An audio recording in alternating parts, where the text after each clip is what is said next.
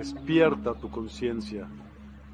Exploremos cómo comprometernos con nuestra conciencia para experimentar una transformación interior y vivir una vida más plena y consciente. El compromiso con la conciencia comienza viviendo en el presente. Deja de lado las preocupaciones del pasado y las ansiedades del futuro. Enfócate en el aquí y ahora y descubre la belleza y la conexión en cada momento. El desarrollo personal y espiritual es esencial en este camino.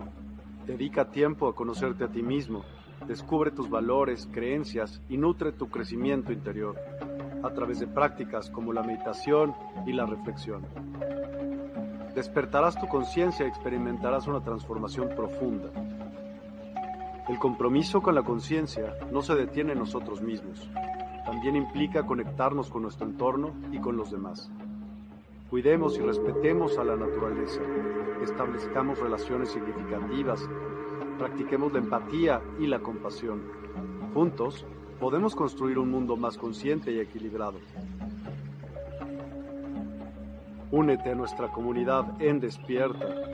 Participa en nuestros programas en vivo, donde descubrirás enseñanzas inspiradoras, técnicas de meditación y conversaciones reveladoras. Síguenos en nuestras redes sociales para obtener contenido adicional y ser parte de nuestro movimiento de despertar de la conciencia. El compromiso con la conciencia es un viaje personal, pero juntos podemos construir una comunidad consciente y transformadora. Es hora de despertar tu conciencia y marcar la diferencia en tu vida y en el mundo. Despierta tu conciencia y únete a nosotros en este emocionante viaje de transformación.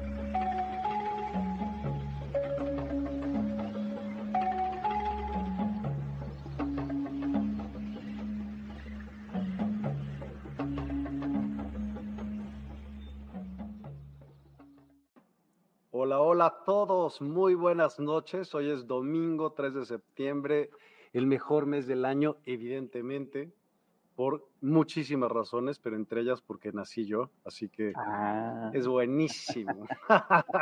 feliz cumpleaños, feliz cumpleaños. Todavía no es, pero, pero ya cuando sea, ya lo veremos. Oiga, pues mil gracias Martín por estar aquí de nuevo con nosotros. Gracias a todos los que nos acompañan. Eh, Martín ha estado con nosotros ya algunas veces y con muchas otras invitadas, prácticamente siempre han sido invitadas, entonces digo invitadas. Eh, Martín, bienvenido a Despierta una vez más, con el gusto de siempre de saludarte y de verte. Cuéntame, ¿cómo has estado? Hola, ¿qué tal, Miguel? Muchas gracias una vez más por la invitación y bueno, un feliz cumpleaños anticipado y este, te mando un gran abrazo y una vez más, pues el agradecimiento por, por invitarme una vez más en tu magnífico, magnífico programa y estamos aquí otra vez para compartir muchas este, experiencias, muchas cosas que a través de la hipnosis, de esa aceleración cuántica, pues estamos descubriendo todo este mundo de espiritualidad a través de las personas.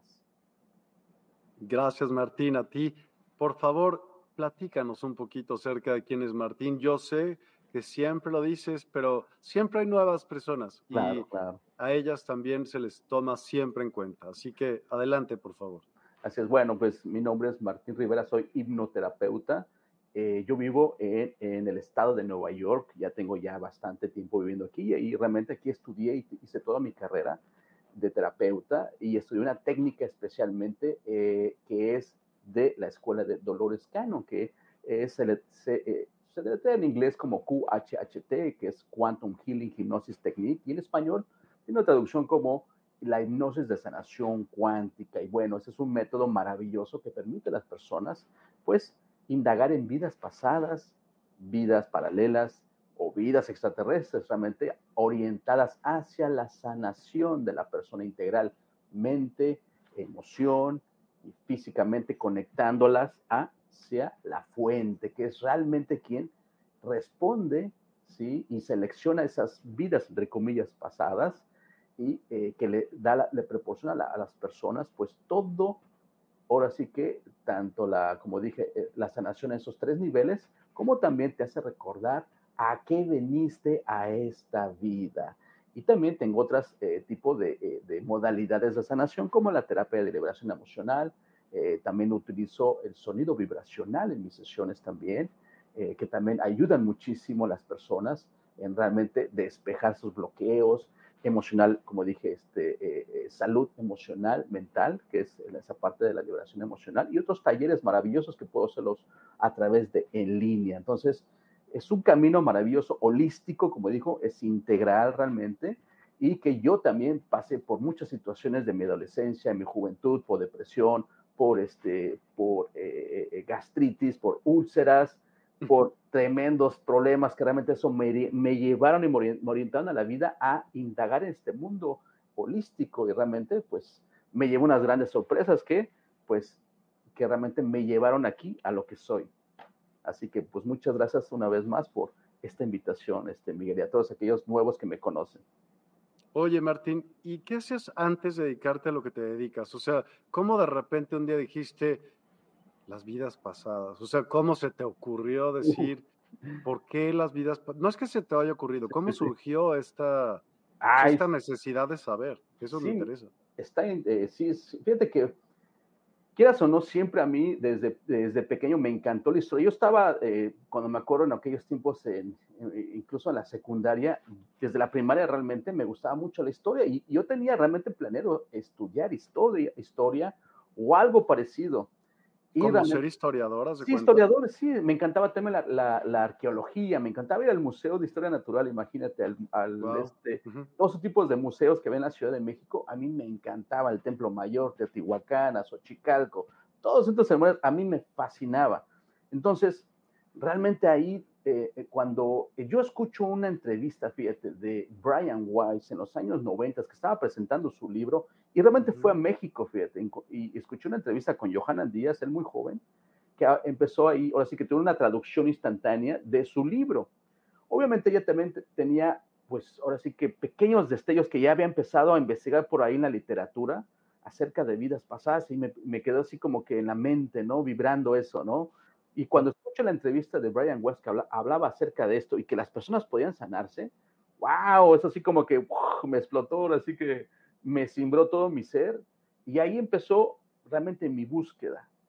Obviamente después ya indagando, en, buscando diferentes autores y, terapistas y todo eso, llego con Dolores Cannon, maravilloso, ahí sí, sentí algo dentro de mi mente y mi, corazón, perdón, cuando ella está presentando un libro que se llama Las tres oleadas de voluntarios y la nueva tierra. Eso ya es en el en principio, en el 2010 que estaba ya presentando su libro. Cuando yo escucho una conferencia en YouTube de esa presentación, ahí sentí algo tan maravilloso en mi ser que dije, fue como un llamado. Y ya sabes, empecé a investigar todo acerca de ella, sus libros me los estaba devorando y ahí es donde aplico para la academia y ahí es donde empieza mi viaje realmente ya como pues como terapeuta precisamente de hipnosis de sanación cuántica y ahí empieza mi carrera realmente. Entonces, y pasaron unas cosas bueno, cosas incluso hasta paranormales, así te lo digo, que yo... ¿Cómo qué? Uf, siendo escéptico como todos ustedes que crecimos en un sistema educativo muy racional, muy lógico, me empezaron a pasar cosas pues increíbles. O sea, avistamientos, esos avistamientos ovnis, esos orbs que ahorita ya son más populares que la gente los graba, ¿sí? Pues yo de ese tiempo ya empezaba a verlos, incluso me acuerdo una vez un, un, un, avistamiento, pero hasta mis amigos de la cuadra, yo vivía en, así cerca del aeropuerto, pues ahí cerca me acuerdo que era un 12 de diciembre del año 90, 91, por ahí así, incluso hasta me acuerdo, porque yo vivía como orientado hacia el Palacio de los Deportes, ¿sí? Okay. Y estaba tocando Pat Benatar, era la primera vez que iba a México. ¿Quién? Pat Benatar. ¿No? Es una rockera de los años 80 esta, ¿no? Pues en el Palacio de los Deportes, cuando ya sabes los eventos este, de, de, conciertos, pues ponen esas luces espectaculares, ¿no? Que se mueven y las ves así en el cielo, ¿no? Esas luces así. Pues me acuerdo que se había incluso iluminado el Palacio de los Deportes por el evento, ¿no? Pero era un 12 de diciembre. Yo vivía cerca de la calzada Ignacio Zaragoza, en el rumbo del aeropuerto. Y esa fecha, acuérdense que es la celebración de la, de la Virgen de Guadalupe, ¿no? Y ya saben que hay mucha gente, peregrinos que llegan de, la parte oriente de Puebla, eh, de Veracruz, de Tlaxcala, que llegan precisamente ese recorrido. Pues yo recuerdo que estábamos a una, a una cuadra, una calle de la calzada Ignacio Zaragoza, y estaban, ahí usualmente nos reuníamos nuestros amigos de, ¿sabes? De chicos, ¿no? Y eh, por un motivo nosotros volteamos hacia arriba y vimos este objeto, un objeto, un disco, típico disco, brillante, sin ruido, un helicóptero los, los, lo alcanzas a escuchar las aspas, ¿no? Ese estaba estático, luminoso. Y lo veías cómo se podía mover así, pero estático, pero se movía su eje. No sé si me explique. Y uno de ellos me dice, voy a por mi cámara. Y se mete a su casa y quedamos nada más, éramos tres y quedamos dos. Lo observamos, se movió así como que muy ligeramente, no sé, un tramo así, yo creo que lo vimos de ese tamaño. Se movió un tramo, estuvo nada más por menos de un minuto. Yo creo que fueron unos 30, 40. No, el, es, el, el, otro chico se fue, por, se fue a su casa por una cámara, pero nos quedamos observando. Cuando se mueve, de repente salió disparado hacia el cielo y dejó una, un haz de luz increíble. Y nos quedamos así como que sorprendidos, ¿no? A los cinco minutos vuelve a hacer el mismo movimiento. Regresó el ovni, se presentó ahí. El mismo movimiento lo hizo dos veces. El chico ya cuando sale con la cámara, acaba de irse, se acababa de ir el mm. ovni. Pero estamos hablando de los años 90, imagínate, ¿no? Sí, sí, sí. No había, no había mucha disposición de cámaras así, todo esto, pero lo vimos, ¿sí? Ya no fue que yo lo vi nada más. Pero bueno, para hacerte el cuento no tan largo, yo estando en la graduación en Arkansas, aquí en Estados Unidos, me acaba de graduar este, en, la academia y me acuerdo que habíamos alquilado una casa, otros cinco amigos que nos conocimos en la academia, y alquilamos una casa cerca de un lago, estaba una cuadra, pero estaba así como que en un cerro y bajabas a dos calles y ya estaba una, un lago, ¿no? Y eso ya en la noche.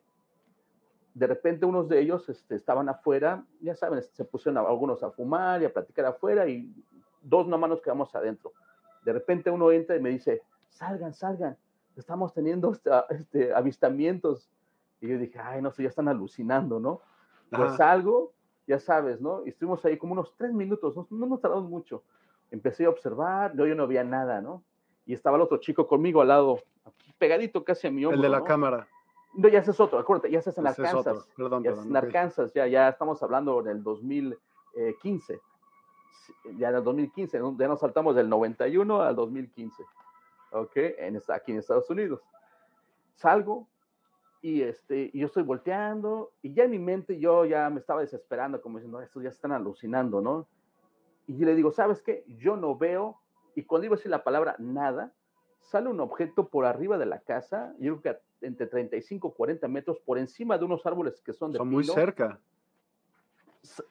Era un objeto, yo creo que más grande que un, que un balón de, de básquetbol, como dos veces lo grande sale de este lado por arriba de la casa y nos avienta un haz de luz en la cara, me lo avienta aquí en la cara así, y vimos como el, el, haz de luz se fue de lado y se retrayó hacia este objeto redondo color blanco, pasando así sin ruido ni nada. Y simplemente se alejó. Ya después, más a rato, vimos otros que estaban pasando también un poquito más alejado a, otras, a otros, no sé, 200, 300 metros, pero este fue el más cerquita. Te puedo decir que de altura entre 35, 40 y de, de, distancia era a la otra cuadra, a la otra, cruzando la calle, por así decirlo. Entonces fue muy cercano el avistamiento y ese resplandor me lo dio en la cara, fíjate. O sea, al momento que yo hice la paraba, no veo nada. Iba así, ¡pum! Me la avienta ahí. ¿Y qué, qué, se lo achacas? O sea, después ya por eso quedaste así o qué onda? ¿Por qué pasó? Nada, es cierto. Pero, o sea, ¿qué pasó después? ¿Soñaste raro? ¿Qué, qué de esa experiencia, pues, ¿qué piensas tú? ¿Qué es eso? ¿Qué fue? Bueno, sí lo preguntamos en una sesión de hipnosis. Ahora, la manera que preguntamos es con alguien, fíjate, con alguien que no nos conozca y no haya escuchado esta historia. Una, una, persona que realmente un cliente que recién conozco. Cuando hablamos, fíjense, aquí está el procedimiento. Cuando la persona entra en hipnosis, va a empezar a explorar una, dos o hasta tres vidas pasadas. A veces puede ser cosas del subconsciente que está liberando. A veces les muestran una vida futura. A algunos les muestran una vida extraterrestre. ¿Les? ¿Por qué dices les? Hablamos en, les? hablamos en plural porque quien selecciona estas vidas no soy yo. No es de que, ah, te voy a regresar al siglo XII o te cuento 10 y no. El, la técnica, el método, simplemente te ponemos un estado de muy relajación en el que vas a visualizar ciertas cosas. En este caso es una nube. Esta nube te va a llevar al tiempo, al espacio más apropiado, donde va a haber información que te va a ayudar en este presente. En ese momento, la fuente, Dios, el universo, como quieran decirles, es quien toma el control y te va a llevar ese tiempo y espacio a explorar esas, como dije, vidas pasadas, vidas futuras o alguna vida extraterrestre o algún tipo otro de otra vida, sí, en el planeta. No sabemos, puede ser lo que sea. Entonces, en ese momento nosotros simplemente te vamos haciendo preguntas y tú vas contestando. Obviamente ya no eres la personalidad, por así decirlo, de Miguel. Estamos hablando con la personalidad de aquel tiempo, ¿sí? Pues bueno, después ahí viene Cambia otra mucho la personalidad entre vidas. Ah, o sea, no claro. es el mismo pelado. No. No, estás hablando con otras personas, otras entidades, por así decirlo, otras personalidades. Estás hablando con una mujer, por ejemplo, del siglo II. Estás hablando con un eh, guardia del, de hace como más de 25 siglos, 30 siglos. No sabemos. Son personas tan totalmente diferentes, pero hay una información que está ligada a tu estado presente, emocional o mental. Después, fíjate que ya exploramos todas esas vidas, llamamos a la fuente que habla a través de ti. Ahí es donde le hacemos las preguntas que tú nos trajiste, que nosotros te pedimos que traigas preguntas listas para tu sesión. Preguntas, ajá. La fuente es, esta pregunta me interesa, ¿es tu fuente o hay una sola fuente para todos y para todo el universo? Exactamente. Mira, y el ejemplo, quiero darles esto. Si me haces favor de pasar este segmento de sesión que alguien me compartió, no van a ver su rostro, van a ver imágenes diferentes, pero quiero que escuchen el diálogo que tenemos cuando estamos hablando con la fuente y, y vean cómo la interacción, escuchen cómo la interacción cuando están en ese estado y estamos totalmente en ese intercambio. Gracias, Miguel. Nada más, Ok. es- ahí incluso tiene closed caption o súbanle sus audios, pero bueno, esperemos que escuchen muy bien. Venga, seguro que sí. Dale. Unas, dos, tres.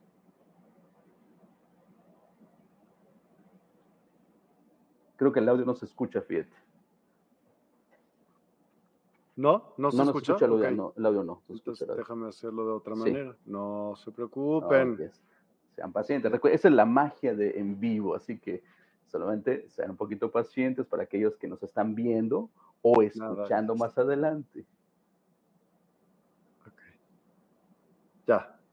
Listo. Ahora sí, present, tal, tal, tal.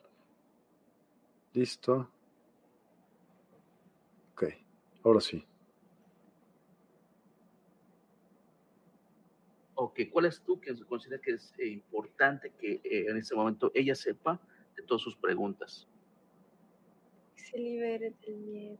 Muy bien, que se libere del miedo, todos sus miedos que trae, ¿verdad? Y es- fue una, una parte, están ayudando, ¿verdad? Puede decidir, Que puede decidir, muy bien. ¿Qué más? conectar. Puede conectar, perfecto. ¿Y cómo puede conectar con ustedes? ¿Cómo puede empezar esa comunicación? descansar, Descansar, muy bien. ¿Y en dónde puede empezar la comunicación cuando lo malo necesite? la naturaleza. En la naturaleza, en algún parque que ella va, Sí. ahí es el mejor momento. Entonces, esa voz que siempre ella escuchaba desde pequeña, ¿quién es esa voz? Yo, Ok. ¿Y con quién estamos hablando? la fuente. La fuente, ¿verdad? Siempre ha estado tratando de comunicarse. Sí. Muy bien, muchas gracias. Es una, una pregunta interesante. Dijo, ¿cómo puede balancear su lado femenino y masculino? Creo que la única persona que me ha preguntado eso, ¿qué le podrían contestar aquí en ese momento? ¿Lo está haciendo? Lo está haciendo, ¿verdad? Sí. Muy bien, muchas gracias. Ha buscado sanar como mira a los hombres, Ah, ok. como mira a las mujeres, Ah, como ok. mira lo femenino, lo Ajá. masculino. Sí, Todo está dentro de ella. claro. Lo está expresando. Y lo está expresando, ¿verdad? Sí. Muy bien. A través de su arte, ¿verdad? Entonces de esa manera lo está, lo está, lo está logrando. Sí. Ah, qué bonito. Muy bien, aceptar eso que está dentro de ella claro, también. claro. Balance. Muy bien. Los está amando, Ujú, los está admirando. Esa parte de ella se la habían quitado. ¿Quién se la quitó? Los miedos, Claro. las ideas implantadas ¿De dónde vienen esas ideas implantadas? de la adoración a los ídolos. Ah, ok. De ahí de, la, de los cristianos, de la religión. Admirar a alguien no es adorar. Apreciar a alguien no es adorar a falsos ídolos. Claro, El no creer en sí misma es adorar a falsos ídolos. claro. Es difícil por esa idea implantada de los cristianos. ¿Verdad? Sí, pero es Dios. Claro, Puede conectar consigo misma. Porque Claro. es Dios, puede conectar con la creatividad, lo masculino, lo femenino, porque ella lo es todo. Puede amar a hombres y mujeres. No en un amor romántico, Claro. en admiración, Claro. amor, apreciación. En la amistad también, ¿no? Sí, Claro. una parte de sí misma expresada en otro cuerpo. Exacto. ¿Cómo, puede conf- ¿Cómo ella puede aprender a confiar más en ella misma y en sus capacidades y creatividad? Esas creencias que los cristianos le implantaron Claro, lo están limitando. claro, No es malo, claro. solo es parte, su manera finita de interpretarlo. Ella es todo, que soltar ese miedo a creer que conectar consigo misma es ser infiel a Dios. Mm, ya. Al Pero, contrario, ujú, esa es la fidelidad a Dios, esa es la voluntad de Dios. Que conectes contigo mismo y que entiendas que tú eres Él, tú eres Dios, que tú eres el universo experimentándose a sí mismo. ¿Podemos escuchar cuál es su propósito de vida? Para que le quede claro a ella en qué tiene que concentrarse y trabajar. Ya cree que tiene que sanarlo todo. ¿Verdad que no? Ayu- ayuda y que, que fluya la fuente, ¿verdad? Nada roto en ella. No hay nada roto en ella, ¿verdad? No. Es su creencia nada más. Bueno, ahorita ya lo sabe, entonces ya lo va a escuchar. Eso lo va a dar muchísimo. Entonces, ¿cuál es su propósito de vida? Porque ella sabe pintar, tiene muchas habilidades, tiene un gran potencial. Es conectar con la fuente. Muy bien. Ajá. Puede expresar. Lo puede expresar a través del arte. Sí. Perfecto, en sus pinturas, ¿verdad? ¿verdad? Y bueno, hasta ahí llegó ese segmento que me pudieron compartir esta, esta cliente. Realmente se dieron cuenta cuando preguntamos con quién estamos hablando. Y dice la fuente. Entonces, se, se dan la- ven la dinámica, incluso hay unas, una serie de preguntas que ella ya me, ya me trajo redactadas, que yo a veces, yo siempre les, les ayudo a los clientes a redactarlos, ¿no? Más aparte, yo hago otras preguntas conforme la misma, el diálogo que se va desenvolviendo, yo sigo también incluso sacando más información, ¿sí? Claro. Porque a veces, a veces responde muy cortitamente, así, como escucharon ahorita, a veces sí se extiende, ahora sí solito, empieza a, a soltar, como, como quien dice, a explicar a la persona esa parte de verdad que necesita saber. Entonces, es un diálogo así a veces. Es, hay realmente tres tipos diferentes de diálogos que surgen realmente, pero nosotros estamos para eso. Esa es nuestra labor. ¿Sí? Hay tres tipos de diálogos, dijiste. Ajá. Sí, sí, ¿Cuáles sí. son esos tres? Bueno, el que vieron el primero, este es el típico, pregunta-respuesta, ¿no? El segundo es aquel cuando a veces, se, so- sin que nosotros le preguntemos nada, empieza a tener, a soltar, así que a narrar, es como una narrativa, que empieza a, porque sabe que la persona va a escucharlo en la grabación o dentro de ellos mismos, de una manera energéticamente se lo están diciendo también. Entonces hay un diálogo que puede ser de 5, 10, 15 minutos, 20 minutos, que yo no digo nada, está hablando nada más de la situación de la persona, de lo que ha sucedido en su vida, sin que yo no diga nada. El tercero, eso está también increíble, porque este tercer diálogo cambia las voces. Incluso llegan a ver hablar en forma robótica. ¿Sí? Como un robot, haz de cuenta. En esa sesión, por ejemplo, la chica, les puedo decir nada más que es de Yucatán y ya saben cómo tienen el acento las personas de Yucatán, muy marcado. Sí, sí. ¿Lo escucharon así? No, para nada. La verdad no. No me hubiera, o sea, si no me hubieras dicho ahorita, nunca hubiera sabido que era Yucatán. Y ellos hablan así. Exacto. Entonces se dieron cuenta cómo incluso cambia la tonalidad de voz, cambia el acento y todo esto. Te das cuenta que no estamos hablando con el ego, con la mente consciente, o con el subconsciente. No, estamos hablando con la fuente. Y sabe que cambiando la voz o la frecuencia que realmente lo que está adaptándose a ese cuerpo, pues no tiene acento, ¿sí? O a veces, como dijo, tiene un acento realmente como robótico o toma otro tipo de, acentos. A veces es una manera muy eh, eh, energética, como muy... Eh, imperativa. Como tipo imperativa porque la, persona necesita escucharlo de esa manera. Como, así es. Ajá, como que dándole seguridad, ¿no? Mm.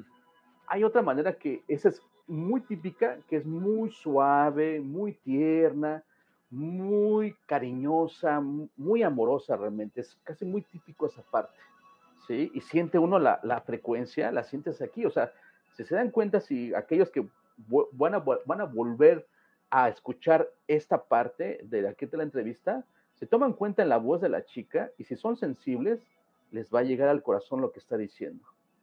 ¿Sí? Porque estamos hablando con la fuente. Entonces, allí es donde... Creo que se nos congeló un poquito y no te escucho, este, Miguel. Pero bueno, espero que ahorita no sé si me escuchan ustedes. Ah, pero seamos un poquito pacientes.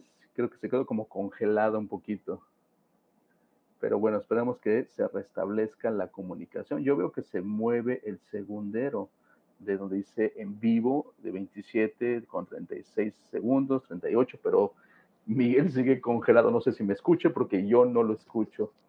Bueno, entonces seamos pacientes, por favor. Estamos en vivo aquí en, el, en el programa de Despierta 852 Hertz y están transmitiendo en vivo desde la Ciudad de México hasta Nueva York, que es donde yo me encuentro. Así que les agradecemos y tengan un poquito de paciencia, que eso usualmente a veces pasa en los, este, en los en vivo, es la magia del en vivo y bueno, este, en unos momentos yo creo que se va a restablecer una vez más la comunicación con Miguel Newman y les agradecemos que sean pacientes con nosotros.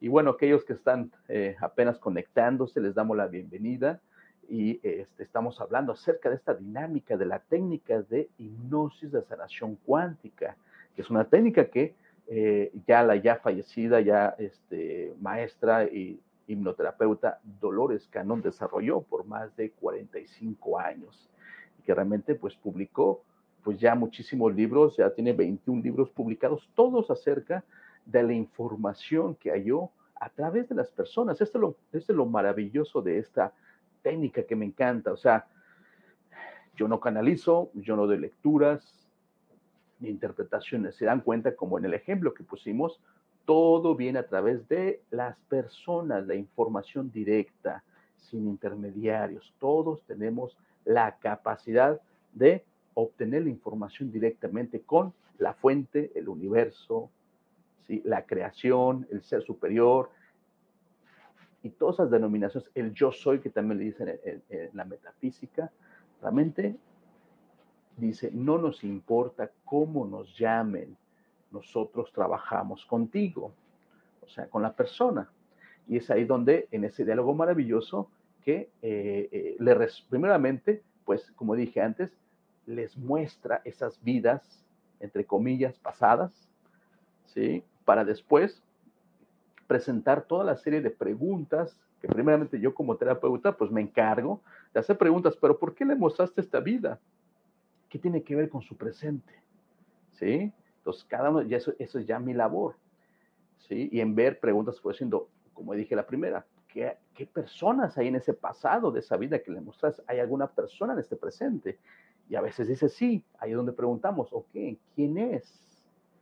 Y ahí es, por ejemplo, dice, no, pues es este Enrique su primo. Entonces, ahí esa parte, pues yo tengo que saber la historia de cada persona. O sea, ahí tenemos una entrevista antes de entrar a la sesión.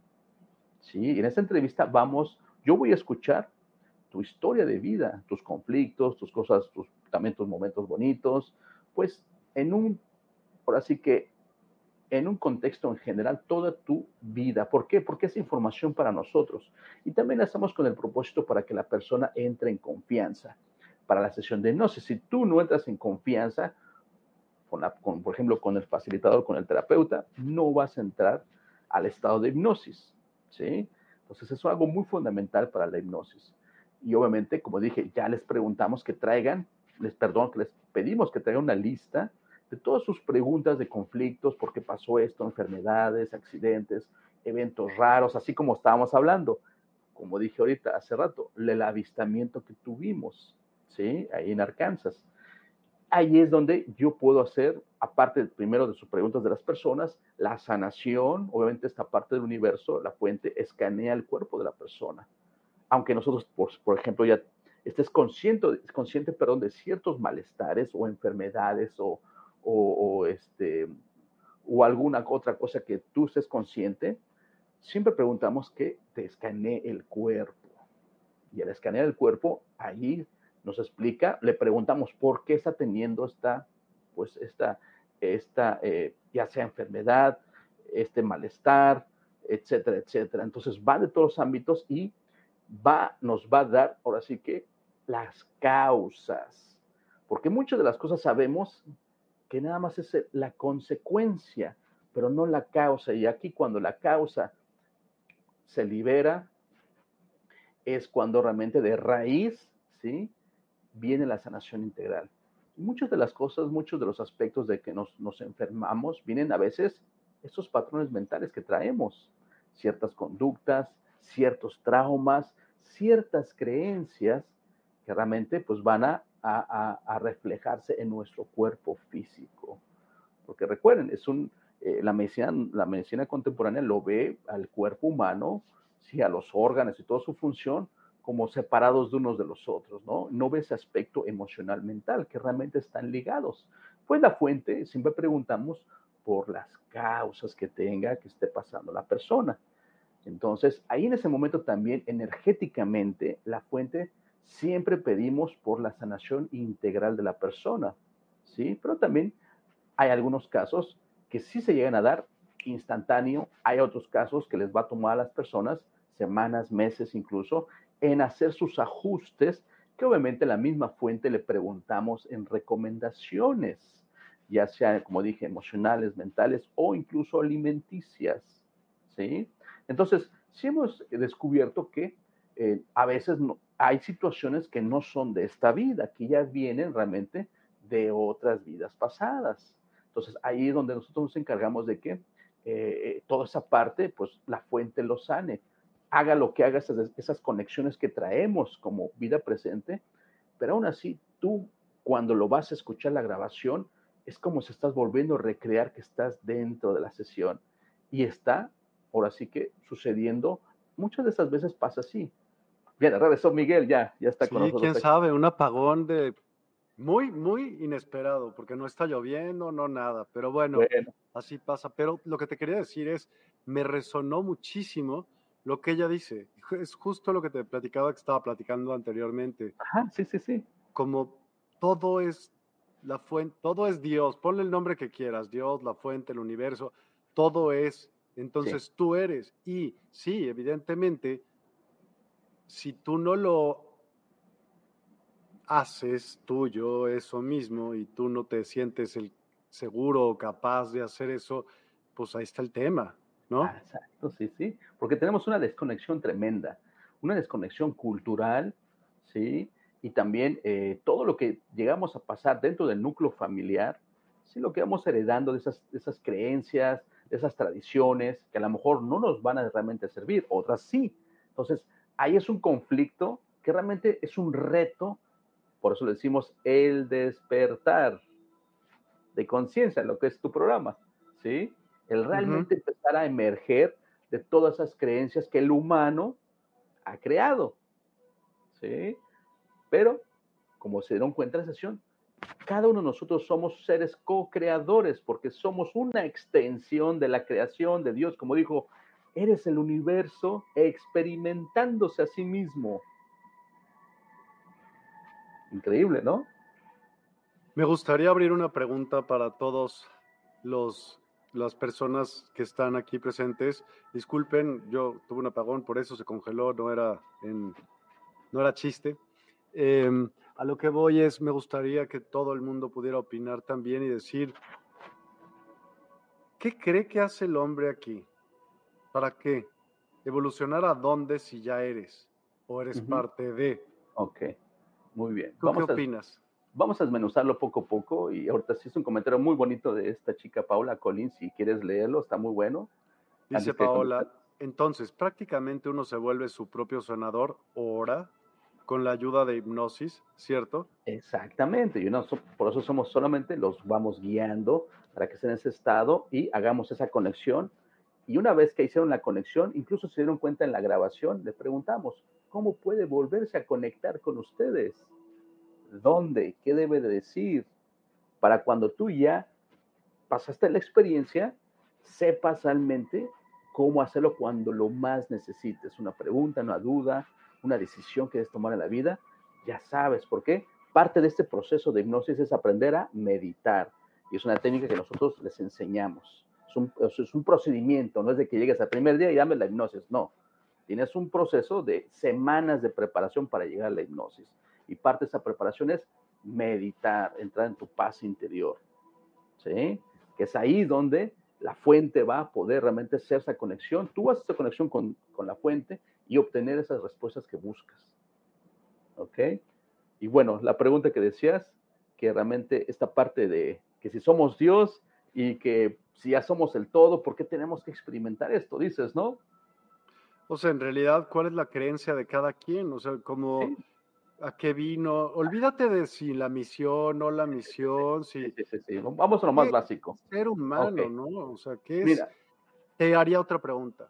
Quiero saber tu respuesta, porque ¿qué es más avanzado? Por mm. ejemplo, ¿el ser humano o un ser invertebrado? Voy a poner uno en específico, el pulpo, por ejemplo. Sí, muy buena pregunta, Miguel. Bueno, vamos a por una, una paso por paso. Venga. Y eso, eso, voy a, a, a, citar una de las preguntas que me han hecho y he escuchado por muchos años. ¿sí? está muy buena la pregunta, y dice así, que, quien lleva también a tu pregunta. Y dice, muchas preguntas, muchas personas me dicen, ¿por qué si nosotros realmente somos ese universo, esa creación, ese Dios, ¿sí?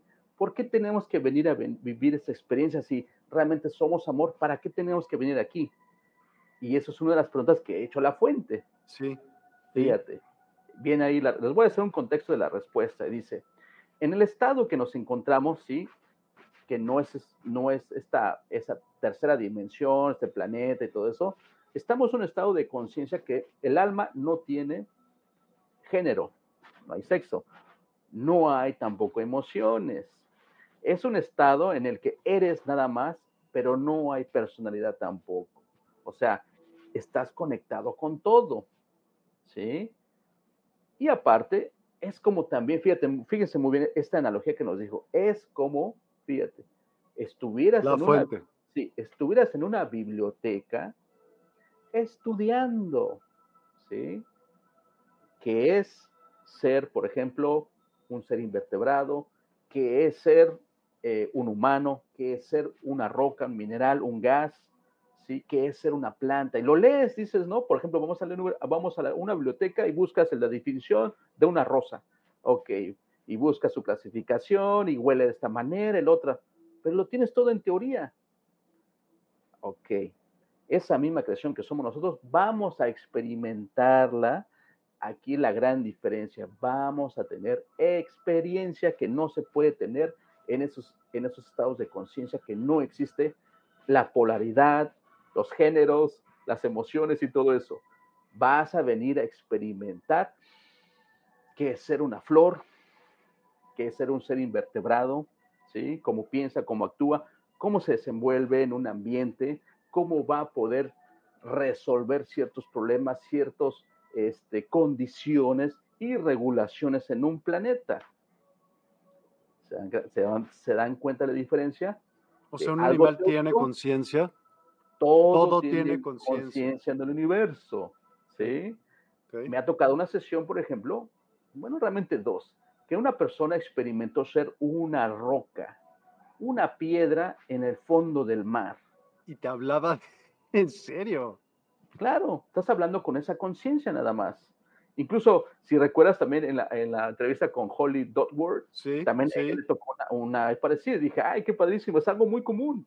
Cuéntanos un poquito esa experiencia, me interesa muchísimo, de verdad. Entonces, realmente, fíjate, les voy a platicar el contexto para que lo entiendan. Cuando eh, ya le habían mostrado a esta chica una vida, entre comillas, pasada, donde vivió en Texas en el siglo XIX, ¿sí? Principios del siglo XIX. Y vivía sola, una, una, ahora sí que una señora sola. Y en la escena vio realmente cuando llegaron dos tipos, dos personas tipo, yo me, me describió como si fueran vaqueros y todo eso, y simplemente de buenas y primeras la vieron, trajeron sus escopetas y pum, pum, la mataron. Fin, terminó la historia, ¿no? Después, ya que, ya que movimos a esa persona esa, esa, de esa vida, la movemos a otra vida. Ahí es donde viene lo interesante.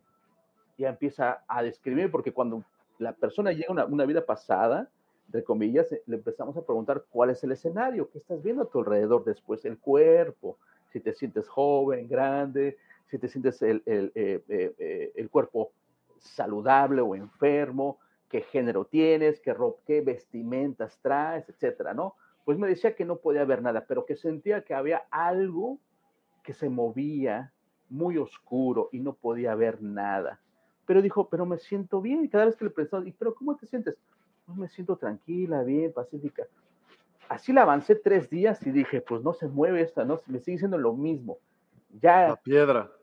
No sabíamos que era una piedra todavía. claro, claro. sabíamos. De repente ya hay un momento que te pasamos a la escena de la muerte, ¿sí? Hay algunos se los muestran, otros no. De repente me dice, hay algo a la distancia, una luz que se empieza a, vislumbrar, ¿no? Poco a poquito se empezó a acercar, acercar, y ya me empieza a narrar qué es lo que está viendo, pero cuando me lo narra, era un, em, una medusa, de esas que están en el fondo, así, de la, zona abismal, que ves oscuro y tienen como colores fluorescentes, luz fosforescentes, propia. luz propia. Pero me lo empieza a narrar con una alegría, unas ganas. Claro, porque nunca ve nada. Exacto, pero con hasta sientes en tu cuerpo, ¿no? La alegría de la persona. claro. Y dices, wow, ¿no? Pues bueno, cuando ya hablamos con la fuente, ahí es donde empezamos las preguntas. ¿Por qué le mostraste esta vida de, eh, en esa parte de Texas? O sea, ahí nos empieza, ahí empezamos a sacar la información, dónde era, en qué país, ya la fuente dice, no, pues fue en Estados Unidos, en, en algún estado que conocemos, sí, se llama Texas, ok, ¿en qué época? Pues en el siglo XIX, eh, es la fuente la que proporciona esa información directo, ok. Le digo, ¿por qué le mostraste esa vida? Dice, lo que pasa que en esa vida había perdido el sentido a la vida, dice, perdió el rumbo de la vida.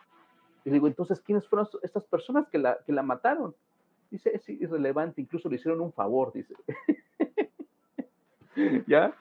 Bueno, entonces, ok, le digo, ¿por qué le hacer esta, esta, esta, ah, perdón, antes de decir, cuando ve el, el, el, la medusa, ya puede ver su cuerpo, porque ya tuvo el uso y me dice, soy una roca, dice. o sea, ahí se da cuenta que es una roca, ¿no? Bueno, perdón por lo que se me pasaba ese detallito. Y bueno, entonces ya cuando hablas con la fuente, le digo, bueno, ¿por qué le mostras esta, esta vida en el fondo del mar? O sea, ¿por qué? Dice, lo que pasa, dice que cuando trascendió, ¿sí? De esa vida de ser mujer en Texas, que perdió el sentido de la vida, fue su zona de, de reposo, de descanso. Ay, le digo, pues ¿cuánto tiempo pasó ahí? Ah, dice como 300 años, dice. dice ¿Cómo nace una roca? Dice, pero es realmente irrelevante, dice, el tiempo no es el mismo, para usted sería como 300 años, pero realmente no es nada, dice, es un instante de este lado, por así decirlo, ¿no? Del, del lado de la conciencia. Le digo, ok, entonces tuvo que morir. Dice, no, simplemente la conciencia se retira y punto. Así fue que sucedió. Ya dejó de verse y ya pasó otra vida, ya empezó a explorar otra vida, pero no, realmente no fue así. Entonces, aquí donde tenemos el, el punto principal es que tuvo que tuvo que pasar ese proceso de descanso donde nadie la molestara, donde estuviera totalmente aislada esta conciencia, para una vez más, ¿sí? Empezar a valorar lo que es el sentido de la vida. ¿sí? Entonces, es un viaje de cada quien. Cada alma tiene un viaje distinto al tuyo, Miguel, al mío, a, a las personas que están escuchándonos o viéndonos. Cada alma tiene un recorrido muy diferente de uno de los otros. Entonces, porque a veces la mente humana quiere catalogar todo, así como en la escuela eres de primero. No, no es así. Hay muchas diferentes formas o maneras en, el que el, recorrido del alma, y precisamente es uno de los temas que hablando, que vamos a presentar, los voluntarios. A eso me digo. Pero bueno, sin querer desviarme del tema de tu, de tu pregunta que me decías, y por favor, si me la vuelves a, a decir para, este, que ya se me pasó la mente, que me dijiste, pues un poco la pregunta es que, ¿para qué existimos? o sea, ¿hacia dónde se evoluciona? Si es que se evoluciona. Y pues, ¿qué función, como desde lo más sencillo, y qué sería también más evolucionado? Si un pulpo o nosotros, lo que tú me estás contestando es que todo tiene conciencia y es parte de... Claro. Lo mismo. Exacto, con diferentes expresiones de la creación. ¿sí? Entonces, eh, realmente para tener una conciencia de humano o de otro tipo, forma de vida, es compleja. Hay unos que son más sencillos y otras más complejas. Véanlo de esa manera. Y así es como que más o menos la fuente nos ha tratado de explicar en sesiones, ¿no? En tipo de preguntas como estabas haciendo. Pero todo absolutamente tiene toda una conciencia. Imagínate que personas le han mostrado que es un cuadro un cuadro en un museo donde todo el mundo la están mirando. Y cuando le preguntaron, ¿por qué le mostraste esa vida como si fuera un cuadro? Dice, lo que pasa es que no se siente la persona que no lo aprecian. Y le mostraron una vida en un cuadro que ha sido apreciado por todo el mundo. O sea, hasta las cosas que se crean tienen vida, de cuenta. Si yo hago un oh. cuadro, dejo ahí energía y esa energía plasma conciencia. También, sí, exacto. O sin necesidad que tengas tu energía fue alguien, tú creaste algo, por ejemplo, alguien creó pues esto, unos audífonos, este cuadro, lo que sea, no importa, hay una conciencia que está experimentando eso. Que es inerte realmente, o sea, nosotros lo vemos como algo inanimado, inorgánico, todo tiene una conciencia, sea poquita, sea mayor, pero existe la conciencia y alguien la está experimentando. Sí. Sí, y si nos vamos a nivel celular, subatómico, también ha pasado eso. Hay personas que han visto ser una bacteria, una amiba, un ser unicelular o pluricelular, también ha pasado en sesiones. ¿sí? O en, otros, o en otro ejemplo, me tocó una persona que era un era lava de un volcán. Eso me encanta siempre compartirlo porque para mí también dije, wow, lava, imagínate. ¿Sí? Y me empezaba, digo, ¿qué sientes? Y me decía que veía todo rojo, sentía calor, pero sentían unión, dice, somos muchos, y empezó a moverse la chica así, ¿no? En la sesión, así como que, y decía, mm. estoy unido con todos, me dice Leo, pero no sabíamos qué era, ¿no? Más, me estaban narrando todo esto. Y de repente me dice, hay un movimiento y empezamos a salir y salimos expulsados, me decía, ¿no? Y ya de repente me dice, soy lava, me dice. Y ahí tenemos la, le digo, ¿cuál es tu propósito ser lava? Somos vida, dice, porque estamos realmente, estamos cimentando la vida donde había simplemente mar. Imagínense un volcán que venía ahora sí que creciendo del fondo del mar y estaba haciendo tierra. Sí. Entonces estamos siendo la base de la vida, dice. Y dije, wow, imagínate. Este. Entonces, ahí donde la fuente, pues, ¿por qué, le, por qué le, le, le mostraste esta vida? Dice, para recordarle de que todo lo que ella está haciendo es parte de la vida, de la creación. Todas aquellas personas que ella tiene contacto, le está proporcionando esa vida, porque ella es parte del universo, ella es el universo. Y dices, wow, ¿no? O sea, tú lo sientes en tu corazón. Cada persona lo siente, lo, así como escucharon este segmento, que todas las sesiones son así. Siempre hablamos con la fuente y que es quien realmente responde y sana a la persona de, pues a veces instantáneamente, como hace rato estaba escuchando. Hay otros que sí les dan sus recomendaciones a seguir para que cambies tus creencias, ¿sí? Entonces, pues bueno, espero que esto haya contestado un poco a tu pregunta, este Miguel. Un poco, sí. Recuerden, es cada es un nivel, ¿sí? Claro. Exacto. Como dije, cada uno de nosotros tenemos un viaje de alma, ¿sí? Que a lo mejor ya muchos tienen mucho tiempo en el planeta. Otros tienen algún tiempo y otros tienen, a ver, están llegando apenas. O sea, estamos hablando de que tienen una, dos, máximo tres encarnaciones. Y ese es el el título de esta presentación, los voluntarios, ¿sí? Ok. A eso nos vamos a, enfocar, pero bueno, espero que toda esa narración que hablamos de, ese tipo de, este, de, técnica de hipnosis y qué es lo que la gente experimenta y cómo hablamos con la fuente, les quede un poquito más claro. Porque sí, muchas personas me siguen mandando a veces mensajes, correos y, y me siguen preguntando, pero ¿quién es la fuente? ¿Cómo que la fuente? ¿Cómo que el ser superior? ¿Cómo que? Y claro, es algo, puede ser a veces confuso, puede ser, pues cada quien trae sus creencias religiosas, metafísicas, este, algunos que de plano pues no creen en nada de esto, ¿no? Y dicen, pero ¿cómo es posible, no? Claro, totalmente. Pero entonces, ¿cómo se define un voluntario en el contexto espiritual y metafísico? Ok, muy bien. Aquí les voy a, narrar un poco ese, ese, ese contexto del por qué y para qué. Y regresamos a la historia una vez más contemporánea de nuestra civilización, ¿sí? Quiero que eh, me escuchen, hablan su, su mente, su conciencia a, escuchar esta, a esta eh, ahora sí que a esta historia, lo que les voy a decir, y recuerden, muchos de nosotros a lo mejor nos concentramos en nuestra vida de, pues de adultos, nuestra profesión, mm, de padres, de, este, de, hijos, de responsabilidades de la vida, de tu trabajo, etcétera, etcétera. A veces nos, nos, enfocamos y estamos así, ¿no? Como un caballito que nada más ve para adelante y tengo que sobrevivir y proveer a mi familia y punto. No, resulta que tenemos una historia global como civilización y viene aquí el punto crítico. El punto crítico es que en los años 40, y vamos a ver en contexto general porque todos estamos unidos, ¿sí? En el, en, el aspecto de la conciencia. Pues en los años 40, como la mayoría sabe, y los que no saben, pues el hombre inventó las bombas atómicas. Ahí es donde viene el punto. Estas bombas atómicas que han sido pues aparte de las que detonaron en, Nagasaki y Hiroshima, pues entre las potencias mundiales han hecho pruebas nucleares alrededor del mundo, un aproximado de casi 3.000 pruebas atómicas en muchos países, ¿sí? En Estados Unidos, en muchos fueron también en el océano, en el Pacífico, en el Atlántico, en Sudamérica, en la India, etcétera, etcétera.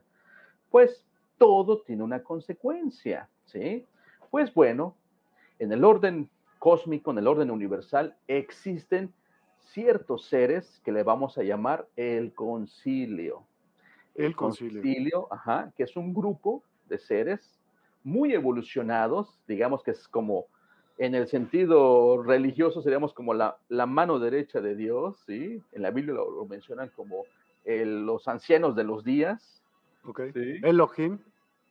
Puede ser, también es otro grupo realmente, pero podemos decirlo que también todos trabajan conjuntamente. Recuerden, nosotros lo vemos siempre como jerarquías y que, ya sabes, como una estructura.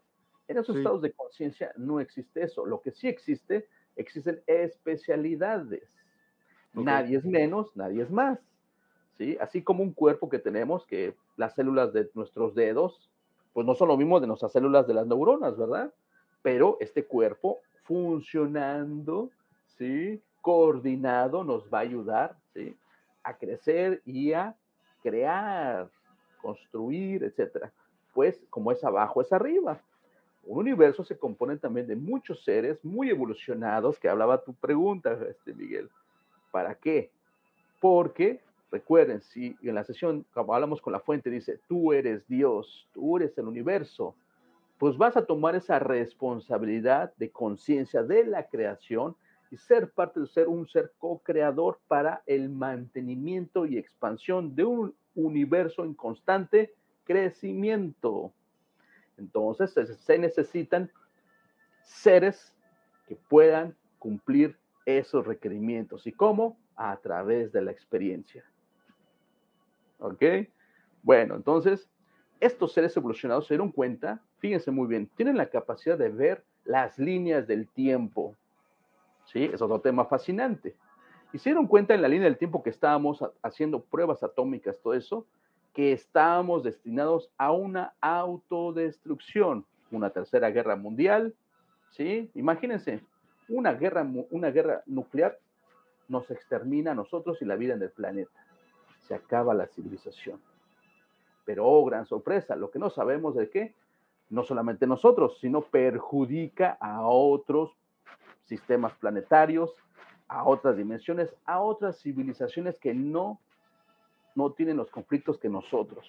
¿sí? O sea, todo está unido. Aunque nosotros no tenemos conciencia, una vez más, hagan de cuenta, como les dije, somos una célula del pie chiquito, del dedo chiquito ahí existiendo, pero si nos cortamos, ¿cuánto vamos a estar doliendo todo el cuerpo y no podemos funcionar bien durante días o semanas con el, con el dedito ahí cortadito? ¿Cuántos de ustedes han lastimado una parte del pie y estás, ay, me duele y estoy ahí cómodo? Exactamente pasa con el universo. Nosotros somos esa herida, por así decirlo. Entonces se dieron cuenta que estábamos pues destinados a una autodestrucción. Ahora, las reglas y regulaciones de este escuela planeta no pueden intervenir directamente. Es como si viniera el hermano mayor y te dice, mira, así se hacen las cosas y te voy a enseñar así, así, así. No existe eso.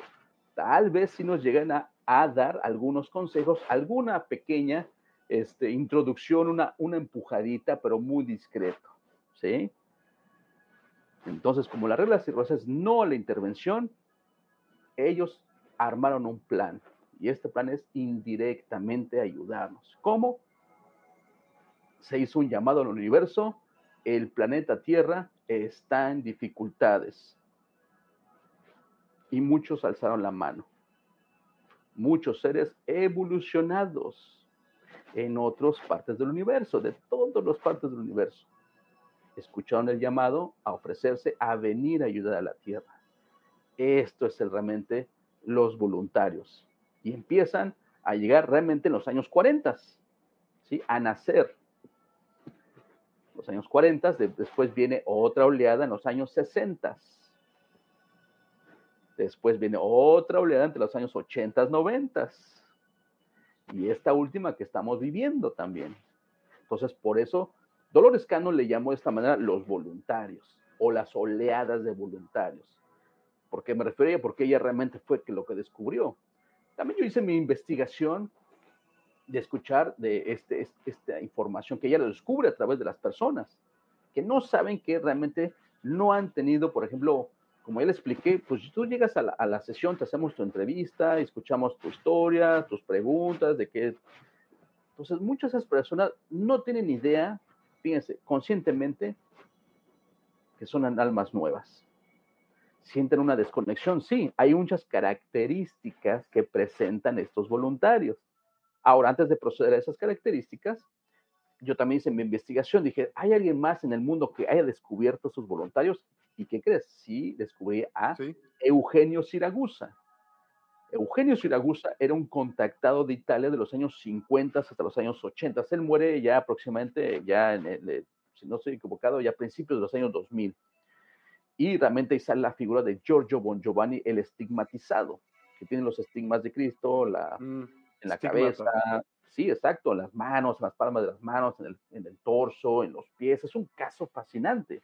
No sé si lo has escuchado también. De él en particular, ¿no? No. Uh, es un caso increíble. Entonces, es un referente que él sigue, ajá, él, es un periodista realmente. Pero bueno, es el comentario que esta persona que fue el maestro, Eugenio Siragusa, es un contactado que tuvo fotografías, videos y era un canalizador también.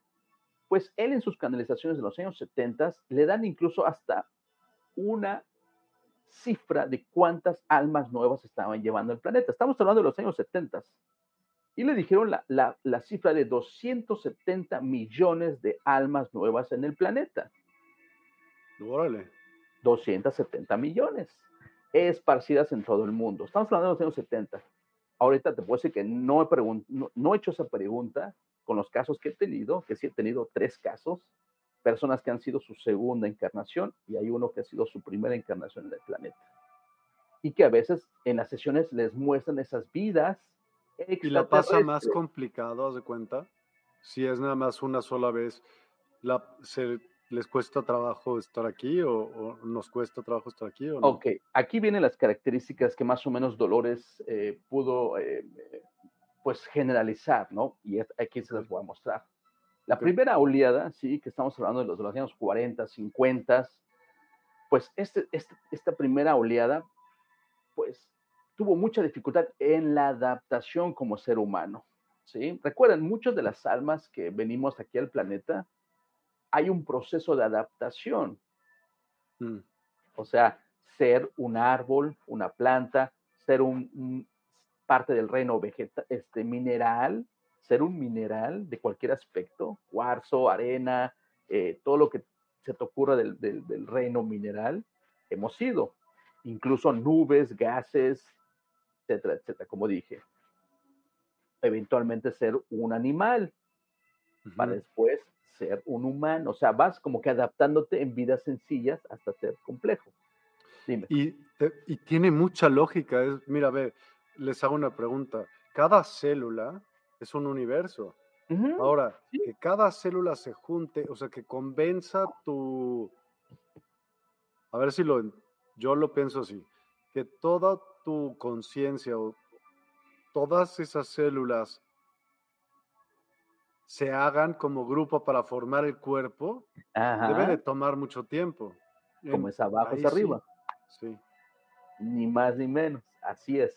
Entonces, sí toma un tiempo, esa es la experiencia que estabas, esa pregunta que me decías. Nos toma tomar experiencia para adaptarnos al tipo de escuela, planeta, vida, ¿sí? Que somos parte de ella también. Entonces, estos nuevos voluntarios les pasó muy mal porque realmente una de sus características es que no quieren convivir con las personas, son muy aislados, muy ermitaños, ¿sí? No les gustan las, las multitudes, prefieren más una vida en el campo o alejada de las ciudades, cuando realmente, pues su misión era, pues venir, ¿qué crees? A expandir simplemente con su energía, ser como un tipo de antena, nada más. Hay otros que sí, que empezaron también ciertos movimientos sociales. Y recuerdan, los años eh, eh, 50, 60 se empezó el movimiento de, de los derechos civiles.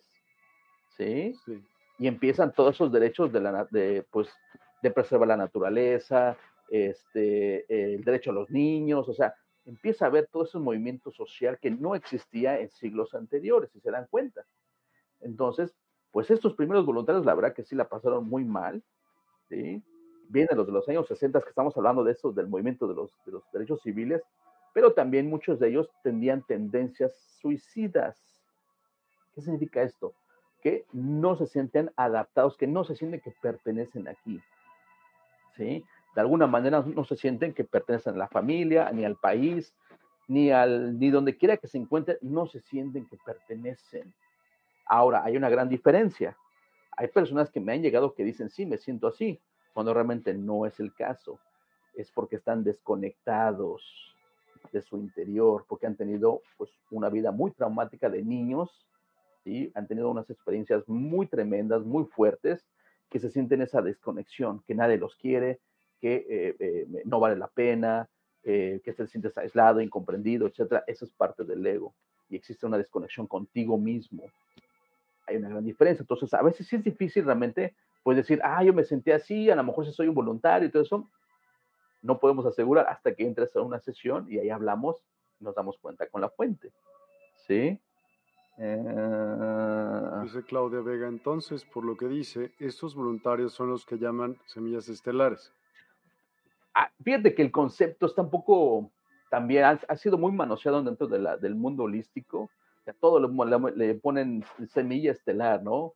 Pues sí, todos somos semillas estelares, pero sí, específicamente hay un grupo fíjate, sí he descubierto una sesión que tuve, que ya les compartí eh, hace tiempo, creo que no estuviste tú, este, estuviste de vacaciones, este, Miguel, y ahí puse una sesión con mi hermana donde realmente habla, hablamos con esos guardianes de la tierra, nos explican este plan que estamos hablando, también parte de este plan, y hablan de un grupo que son 200 mil semillas originales, 200 mil almas que vinieron, que los guardianes requirieron para que el humano permaneciera en la línea del tiempo que le va a favorecer y tener, poder lograr su gran potencial esta civilización. Existen 200 mil semillas originales, por así decirlo, que pidieron esos guardianes. Eso sí, dijo, esos son semillas estelares. Esos otros también podemos decir que los voluntarios son, claro, son semillas, pero específicamente, bueno, Dolores le dijo voluntarios. Y que también a través de la sesión, en la misma sesión, yo, mi hermana no sabía de, este concepto ni nada. Claro. Y a través de la sesión, estos guardianes se presentaron, hablaron a través de ella y dijeron el concepto. Yo dije, ¿estás hablando de los voluntarios que dice Dolores Cano? Me dijeron, sí, exactamente. Dije, wow. ¿Sí? Entonces, este otro grupo de los años 60, como dije, eh, pues también tenía esas, esas características, ¿sí? Que a lo mejor tampoco se querían casar. Es muy difícil que tengan pareja porque se sienten incomprendidos, sienten la nostalgia que no pertenecen aquí, que pertenecen a otro lado. Y también hay una confusión dentro de la comunidad, porque bueno, algunos ya están tomando conciencia que dicen, ah, yo vengo del sistema de Sirio, o yo vengo de las Pléyades, o yo vengo de esto, y piensan que es su casa. No es así tampoco la verdadero hogar es la fuente. Y la fuente es todo también. No significa, es como una, les voy a una, les voy a hacer una analogía. Por ejemplo, si Miguel fue a la primaria en, en tal colonia, no sé, ¿qué colonia fuiste, por ejemplo, en la primaria? No importa. No importa. En X. Podemos decir que en la Roma. Y después ah. fuiste a la prepa en la Narvarte. ¿sí? y fuiste a la universidad a, este, mm, a Portales, ¿sí? Va. Esa fue la última universidad que fuiste antes de estar aquí y dijiste, ah, extraño mucho Portales o extraño mucho allá, este, ah", y me, siento que es mi casa. Claro, pues claro. Sí, pero no significa que eso fue tu origen. Sí, sí, sí. te graduaste, experimentaste toda una vida en ese planeta, en ese sistema planetario, y lo lograste, hiciste, fuiste un ser muy feliz, muy pleno, y claro, lo extrañas, pero no significa que sea tampoco tu verdadero hogar. Pasaste por ahí, claro, pero el verdadero hogar es la fuente, es la matriz de donde, donde salimos, y esta fuente es la con quien hablamos directamente en las sesiones de hipnosis. ¿Sí me entienden? Sí, claro. Entonces, pasamos a la tercera oleada que se empieza a llegar en los años 70, 80 Ahora, aquí sí, estos específicamente de esas oleadas, pues ya empiezan, como dije, esas otras características, es que simplemente tienes, eres, son una antena, o sea, ellos ni siquiera, no es que hagan algo consciente, voy a hacer esto, no, simplemente el haber caminado por un mercado, por un centro comercial, por multitudes, están anclando, esparciendo las energías tanto del planeta como del universo, como si fuera una energía toroidal, así, como si ven la forma de una manzana, o de una naranja que tiene un centro y se expande, o de un planeta, se expanden las energías del centro hacia arriba y regresan y fluyen por abajo y está así como se hace una figura así como gajos de naranja o de manzana así. Entonces están haciendo ese efecto expandiendo pues a cientos de metros. ¿sí? Simplemente el estar ahí. Punto. Y la gente no se da cuenta. ¿Por qué? Porque realmente todo es frecuencia en el universo. Nosotros lo vemos como materia y todo eso, pero realmente todo es frecuencia. Nuestras, nuestros pensamientos negativos, nuestros traumas, nuestros eh, enojos, tristezas, eh, rencores, todas esas emociones negativas es una frecuencia muy baja. Ahora, aquí viene el conflicto. Este plano, bueno, dentro del, de los conceptos espirituales, por parte de la fuente y los guardianes han comunicado que este, estos conflictos como nosotros como humanos que no podemos trascender desde el nivel personal al nivel sociedad, está repercutiendo en la tierra. Ahora, ya muchos creo tienen la conciencia que el planeta, está, el planeta está pasando a otra frecuencia o entre comillas a otra densidad o dimensión que se ha escuchado últimamente, ¿no? Sí, ya todos estamos hablando de esto desde hace ya más de 10 años. Pues bueno, aquí viene lo importante. Es una opción para los humanos ajustarse a la nueva frecuencia de la Tierra o permanecer en la misma vieja Tierra. Pero aun cuando Gaia eleve su frecuencia, ¿cómo puedes permanecer en la misma frecuencia tú? Te va a arrastrar a la de a fuerza, si no, pues tú estás adentro de ella. Estás adentro, pero aquí tienes tu opción. Recuerda, tenemos libre albedrío. Y aunque estés inconsciente de esa situación, ¿cómo se manifiesta eso? Con los conflictos. Si vamos a ver en la, en la vieja tierra, vamos a manejarlo de esta manera para que lo tengan más, este, más entendible en nuestra audiencia. A ver. Pues bueno, como los seres humanos tenemos libre albedrío y no hemos tomado conciencia de estos principios universales, seguimos con Pero entonces, perdón que te diga esto, ¿cómo puedes tener libre albedrío si no hay conciencia? ¿Cómo se puede hacer eso? Porque nosotros hemos, hemos creado este mundo hecho por el ego. Y lógica, o sea, es como ilusorio eso que es. Sí, nos hemos orientado a una educación totalmente racional. Nada más lo que toco y siento es lo que veo, lo demás no existe. Ya, ok, va. Y hemos hecho es muy limitado nuestro libro. Muy limitado, exacto. Muy limitado, chido.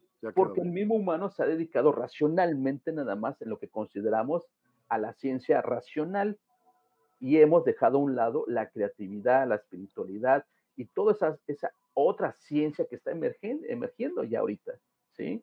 Entonces, como estamos viviendo un sistema que seguimos como borreguitos creyéndonos todos el cuento que, pues bueno, tengo que ir a la universidad, prepararme, hacer esto, un ingeniero, a, carreras matemáticas y, ingeniería, pero la cuestión creatividad de artistas, de, este, de gente que realmente es de música, eso están, son seres creadores que están también contribuyendo al consciente colectivo y, y los hacemos un lado, ah, eso no te va a dar de comer, eso no da para más, eso nada más son para personas que tienen muchos recursos, etcétera, cuando realmente están cumpliendo una función.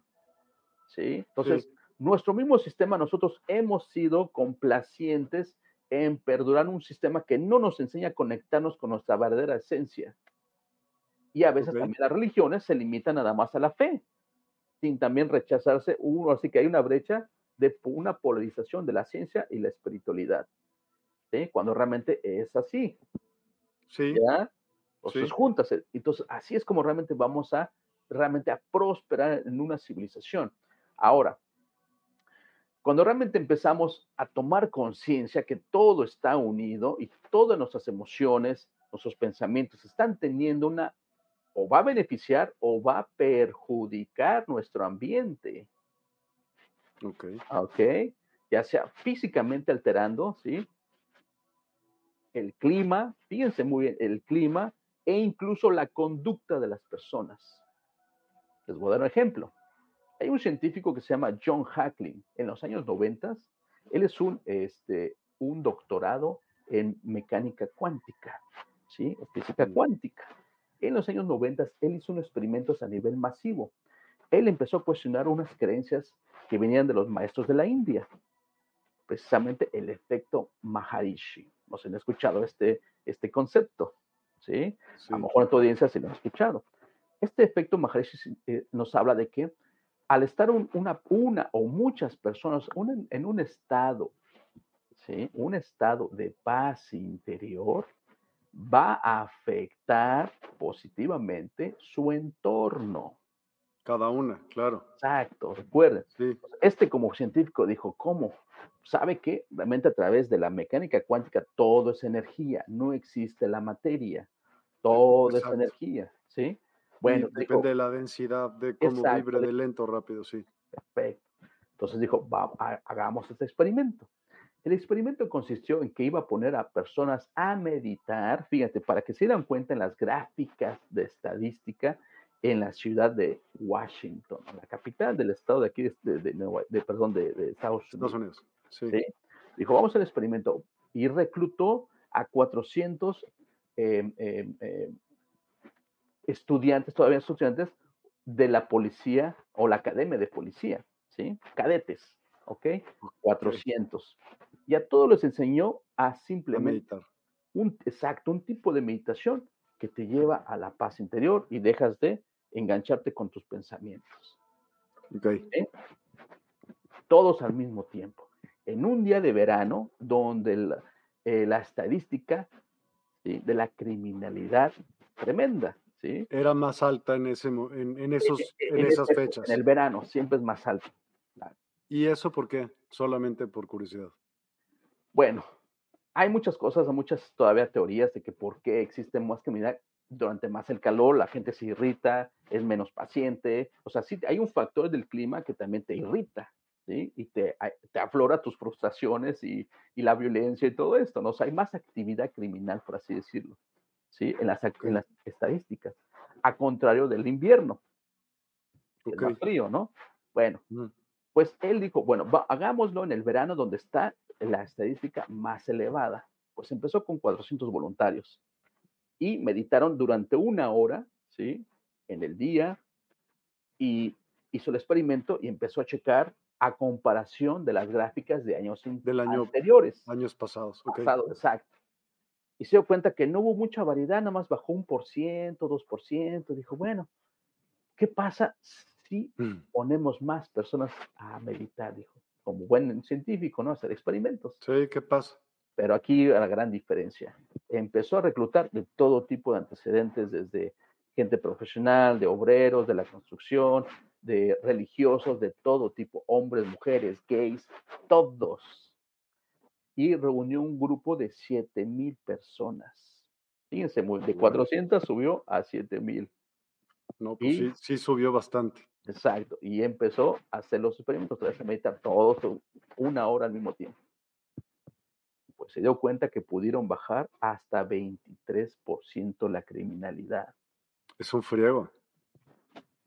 7 mil personas. Entonces se dio cuenta, hay una fórmula que dice que eh, depende, o sea, dice, le llama la, el porcentaje de la masa crítica de una población si se pone a entrar en su, ahora sí que logra la estabilidad emocional, mental, ¿sí? a través de la paz interior, colapsando el, sistema de creencias, vas a influenciar la conducta de una ciudad o de una población para mejor. ¿Sí? Pero es, y suena, a ver, súper lógico, ¿no crees? O sea, súper lógico. Pues, pues, recuerda que la ciencia ve cosas y, y, dices, pero ¿cómo mides esto? Eso incluso hasta lo pudieron medir, incluso sí lo han podido medir realmente. La energía de una persona, ¿sí? desde su corazón, porque incluso la ciencia ha descubierto que existe una red neuronal en el corazón, o sea, es, es literal que el, corazón tiene recuerdos, porque ahí se acumula. Si o sea, si lo pusieras a ver, pues en todos lados tienes neuronas, debe de haber, por todos lados, porque pues a fin de cuentas tu sistema nervioso central, Lourdes, es que yo digo el revés siempre, pero bueno, pues todo está conectado, te dan en el piececito o también, imagínate más allá, el campo electromagnético es tan sutil, pero donde lo toquen afecta en todos lados. Exacto, pero es viceversa, para las dos polaridades. Si realmente nos aplicamos, como en este ejercicio, ¿sí? De entrar a la paz interior, colapsando tus creencias, fíjense muy bien, estamos conectándonos en el campo de conciencia. Entonces, conciencia colectiva. exacto, conciencia colectiva. Ahora, este buen científico dijo, bueno, vamos a volver a hacerlo en otras ciudades. Ok. Hicieron en Nueva York, en, en, Miami, en, en, este, en Los Ángeles, en Chicago, en las grandes ciudades, Detroit, en las grandes, ciudades de Estados Unidos. Mm. Exacto. Repitiendo casi el mismo experimento con entre 7 mil y 10 mil personas, logrando un porcentaje hasta casi de 46 43, 44, 45%. En la disminución de violencia. Exacto, de criminalidad. Estamos hablando de robos, asesinatos, violaciones, eh, robos, etcétera, etcétera. Muy bien. Imagínate, entonces, pues ahí es donde está ese gran resultado que al entrar en la paz interior, ahí estás tú contribuyendo. Cada persona que logra esa sanación integral, pensamiento, emociones, viviendo una vida con coherencia, estás contribuyendo indirectamente a ese colectivo, ¿sí? somos nosotros también. Claro. Y cambiando o adaptándote a la nueva frecuencia de la Tierra, donde realmente no existen tantos conflictos y dramas como lo que estamos viviendo. Pero bueno, también tenemos que tomar en cuenta que es el final de algo y el principio de algo. Para poder crear algo nuevo tiene que destruirse lo antiguo y nuevos paradigmas surgir a fuerza. Aquí es donde está el libre albedrío de cada quien. ¿Estás dispuesto a cambiar tu manera de pensar y creer como has pensado en la vida? Cuestiónate esto. ¿Te ha servido todo lo que estás tú haciendo? ¿Y cómo podemos verlo esto? ¿Estás viviendo una vida feliz contigo mismo? ¿Estás teniendo salud contigo mismo? ¿Estás realmente también, no solamente ser ahora sí que estar bien contigo mismo, pero a lo mejor también estás contribuyendo en ayudar a, los demás. Cuestiónate esto. No tienes ninguna de estas características, es que necesitas cambiar tus creencias y ser menos egoístas. ¿Ah? O, o, limitar tus creencias, ¿no? O sea, el no, no solamente tú puedes percibir cierta verdad, pues todo el mundo tiene una, ¿no? ¿Cómo conjugar esas verdades? Exacto, sí, sí. Eh, aquí un comentario muy bueno, Miguel, si quieres leerlo, está buenísimo. Juan Manuel Carrasco dice, un comentario, más bien una hipótesis. ¿Creen que aparte de vivir nuestra experiencia colectiva, tal vez nuestra misión es vencer lo racional para tener conciencia y crear? Eh, muy buena pregunta. Y fíjate, aquí no todos vienen con esa misión no todos, algunos vienen simplemente con algún propósito específico de cumplir o experimentar. Hay otras personas que sí, no podemos generalizar en todo, pero a, los que nos corresponde, por eso estamos aquí en este programa con Miguel y también a aquellos que nos están escuchando, también les aplica. ¿Sí? Ok. ¿Ya? Te, te tengo una pregunta. ¿Cómo descubren los voluntarios su misión o propósito en la vida? Muy bien, realmente hay muchos que no saben que lo están haciendo. Como te digo, de eso es inconsciente. Es cuando hemos encontrado a esas personas bajo hipnosis. Porque el común denominador es porque se sienten o están deprimidos, mm, siempre han sentido esa desconexión, que no sienten que son sus papás, su familia, que no pertenecen. Entonces ahí es donde, pues, nosotros no les decimos nada cuando llegan a la sesión, nos platican su mm. historia, ¿no? Y ya nos ponemos en la hipnosis y muchos de ellos les, muestran esas vidas extraterrestres, ¿sí? O a veces nada más una vida en el planeta. Entonces ya después, cuando le preguntamos a la fuente, ¿por qué le mostraste esta vida? ¿En qué planeta era? O a lo mejor a veces ni siquiera sabemos que es un planeta. Me tocó una chica que realmente me empezó a narrar que estaba como un tipo bosque, muy parecido a la Tierra. La gran diferencia me decía, bueno, los árboles están muy raros, me decía, me los empezó a describir realmente la verdad que tampoco le pude entender mucho, pero cuando me dice, pero en el cielo hay una franja roja, dice. En el cielo hay una franja roja. En el cielo, dijo. O sea, el cielo, dijo, no es azul. Me dijo, era una tonalidad, como si fuera un atardecer, de cuenta lo estaba viendo, dice, había tonos rosas, lila. Dice, pero hay una franja roja que rodea el planeta. Entonces, cuando yo le pregunto, ¿cómo ves tu cuerpo? ¿Cómo ves? Me dijo, no tengo cuerpo. Dice, no es sólido, no es nada, no tengo. No era nada parecido como nosotros era como una, algo amorfo, una forma de energía tipo plasma, lo único que más cercano puede describirlo, semitransparente, pero su labor era que ella cuidaba del ambiente, de los lagos, de los árboles y de la vida animal que existía en el planeta. Ella regeneraba el ecosistema. ¿Sí? O sea, cuando le pregunto a la fuente, ¿por qué le mostraste esta vida? Dice, lo que pasa es que ella tiene ese poder, tiene el poder de regenerar. Y para confirmar esto, ella tuvo un accidente, ¿sí? Que perdió la mitad del dedo, esto así. Pues los doctores dijeron, tu dedo no se va a regenerar, te tenemos que poner un injerto. Y ella dijo, no, yo no quiero injerto, yo sé que me voy a regenerar. Y tuvo fe, tuvo fe, ¿qué crees? Se regeneró su dedo, no completamente, pero no tuvo infección, no tuvo problemas, o sea, se le regeneró el dedo. Ella sabía de una manera, dijo, pues yo sé que me voy a regenerar, dijo. Por eso le mostraron esa vida, porque, y ella estaba haciendo ese papel en su energía, que no tenía conflictos emocionales, o sea, de vidas pasadas, porque nos, somos energía y si no estamos en un estado de conciencia, una vibración alta, cuando ya está una persona viviendo, feliz, viviendo su propósito y todo esto, estás emanando, es, una persona que dices, ay, yo quiero que sea mi amigo, ¿no? Qué bueno se siente estar con esa persona, ¿no? Sí. Pues ella estaba haciendo eso inconscientemente, simplemente el estar aquí en esta existencia, sea lo que tú quieras hacer como humano, no importa qué carrera haces, esto no importa, lo que está importante es que ella vino, y, por así que vino como voluntaria a ayudar al planeta y lo estaba haciendo sin que se diera cuenta. Y también siendo un ejemplo su familia, porque estaba rompiendo, fíjate, las creencias de su familia. Le digo, ¿cómo es así? Dice, lo que pasa es que ella en sus preguntas me decía, quiero saber cómo era yo de niña. Dice, porque no tenía muchos recuerdos de niña. Dice, quiero saber cómo me llamaban con mis hermanos. Y tenía una familia numerosa, como de siete hermanos, ¿no? Ella era casi la penúltima. Muchas de sus preguntas que me trajo me dijo, es que quiero saber cómo me llevaba con mis hermanos, con, con mis abuelos, porque ella pensaba que algo había pasado, que ella se sentía muy diferente a ellos. Ok. Entonces, ella emigró aquí a Estados Unidos, ya ella tenía sus 30 y mitad de sus 30 pero de, la cultura donde ella venía, pues ya todos sus hermanos en apenas sus 20 ya tenían familia, uno, dos hijos, ya todos así, ¿no? Pues son sus creencias, su cultura. Ella fue la única que no tenía pareja, no estaba casada, era la tía solterona, por así decirlo. Pues era por esto, porque ella a través de que emigró, aprendió, vino para acá a Estados Unidos, un idioma totalmente diferente a ella, su familia para ellos era un shock, ¿sí? Y ella estaba siendo el maestro de su familia, porque estaba haciendo algo muy diferente a ellos.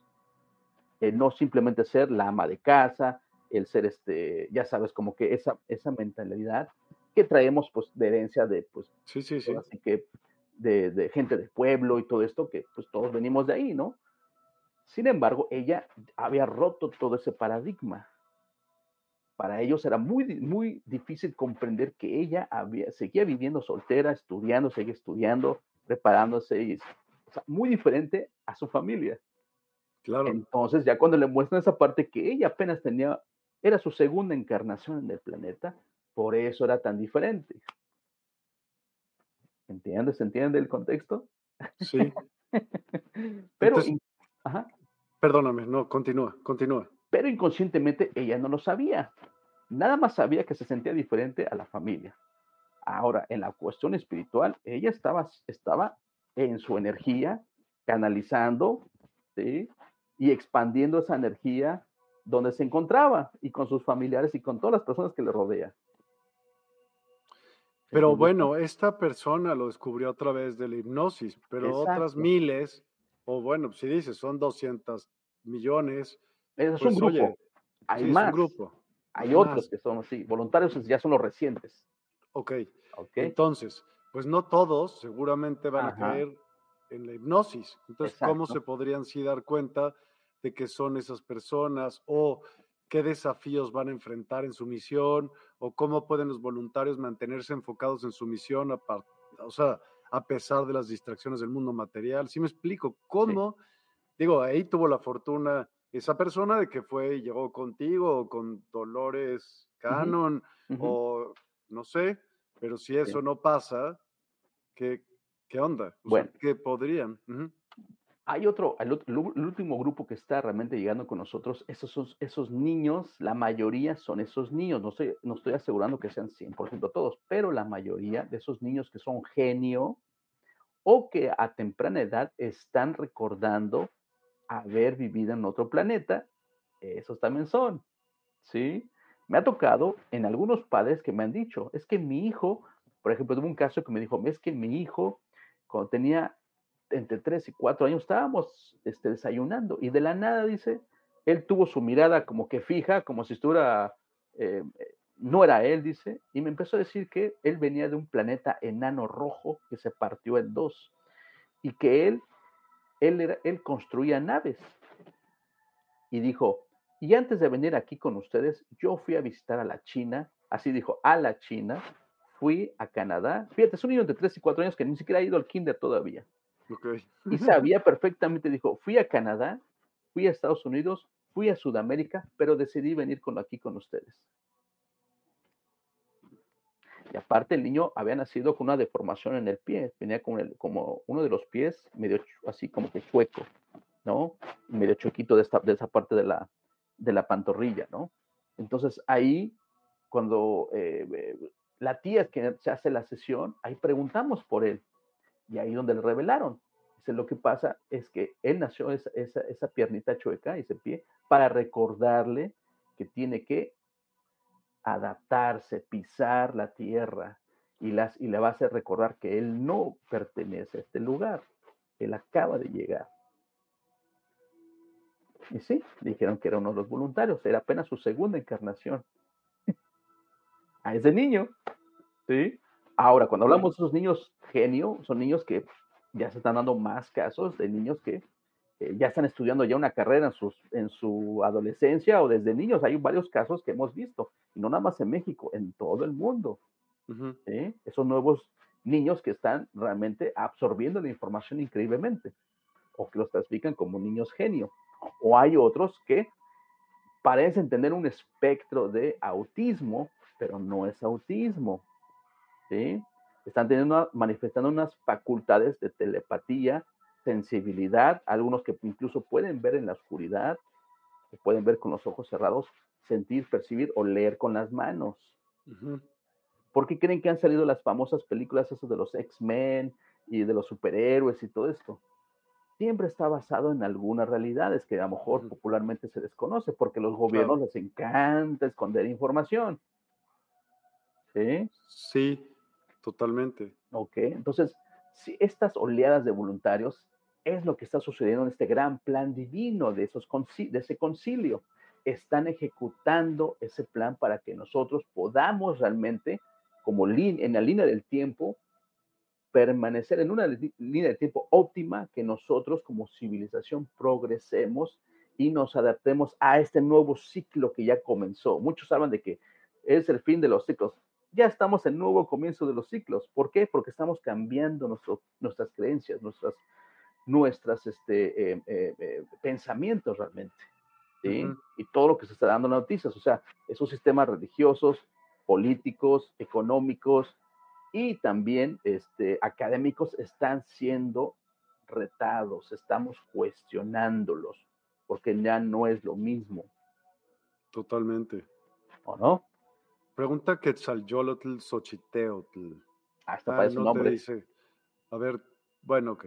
Según la, tu experiencia, ¿por qué crees que nacen personas discapacitadas mental o físicamente o ambas? Hay, aquí hay una gran variedad también.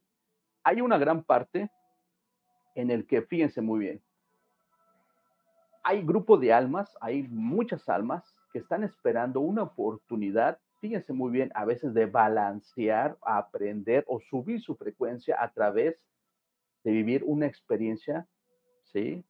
De estar inválido, de nacer deforme, de tener una, una incapacidad. Ese es uno, ¿sí? El otro que les voy a dar es que también ellos se ofrecen como voluntarios a veces para subir la frecuencia de los familiares. Les voy a dar un ejemplo.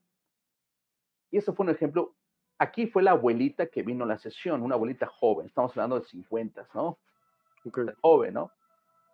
Y aparte, aparte de sus problemas que ella traía, una de sus terceras preguntas de terceros era saber por qué su nieto tenía un espectro de autismo.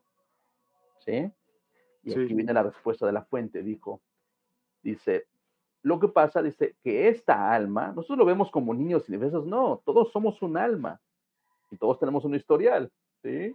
A veces las personas se enganchan que, ay, qué pobrecito el niño y todo esto. Pues todos pasamos, es parte de la experiencia humana, pero realmente estás hablando, estás viendo un alma, ¿sí?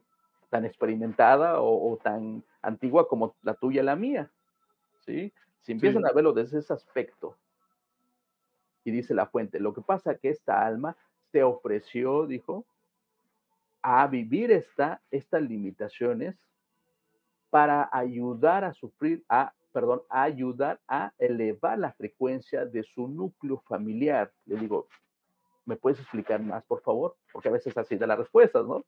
Y dice, lo que pasa, dice, cada vez que su familia, sus primos, sus tíos, sobrinos, etcétera, a él lo abrazan, lo cargan, lo miman, lo consienten y lo ayudan, la persona está enganchada en la frecuencia del amor. Ahora, la, dijo, el amor no es una emoción, recuerden muy bien esto, es una fuerza. estado? Es una fuerza o una frecuencia más alta. Fíjense muy bien. Como un pegamento. Puede ser una analogía como un pegamento, pero lo estás expandiendo en, tu, en ti mismo.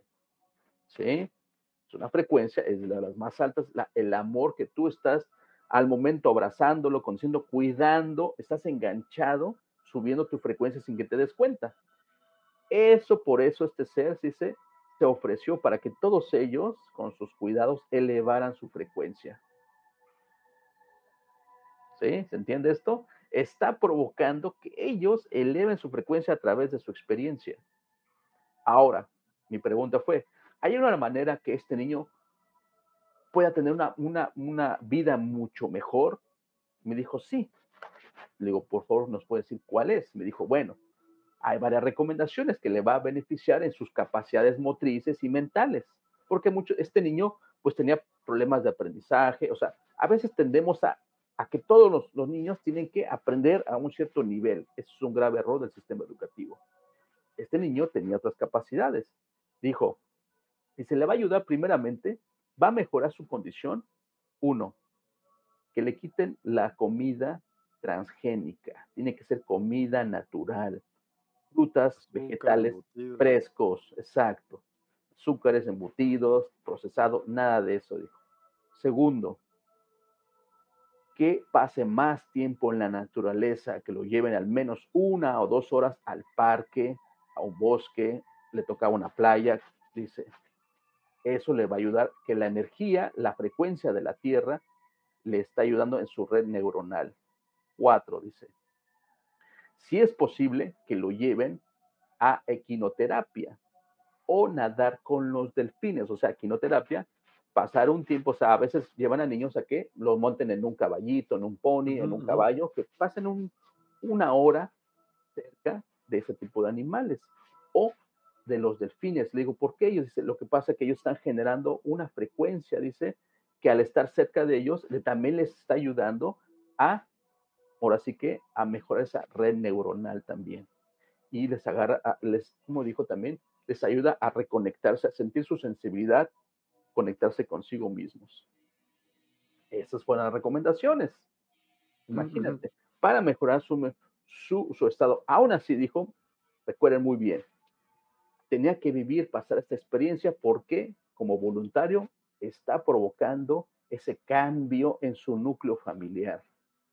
Y esto okay. también estamos hablando de que, pues, la carga, por así decirlo, de frecuencia que traen las personas no es la más óptima traemos estrés, traemos preocupaciones, traemos traumas que a lo mejor nunca resolvemos en la vida. Hay muchas personas que pasan toda una vida sin haber resuelto conflictos emocionales o mentales.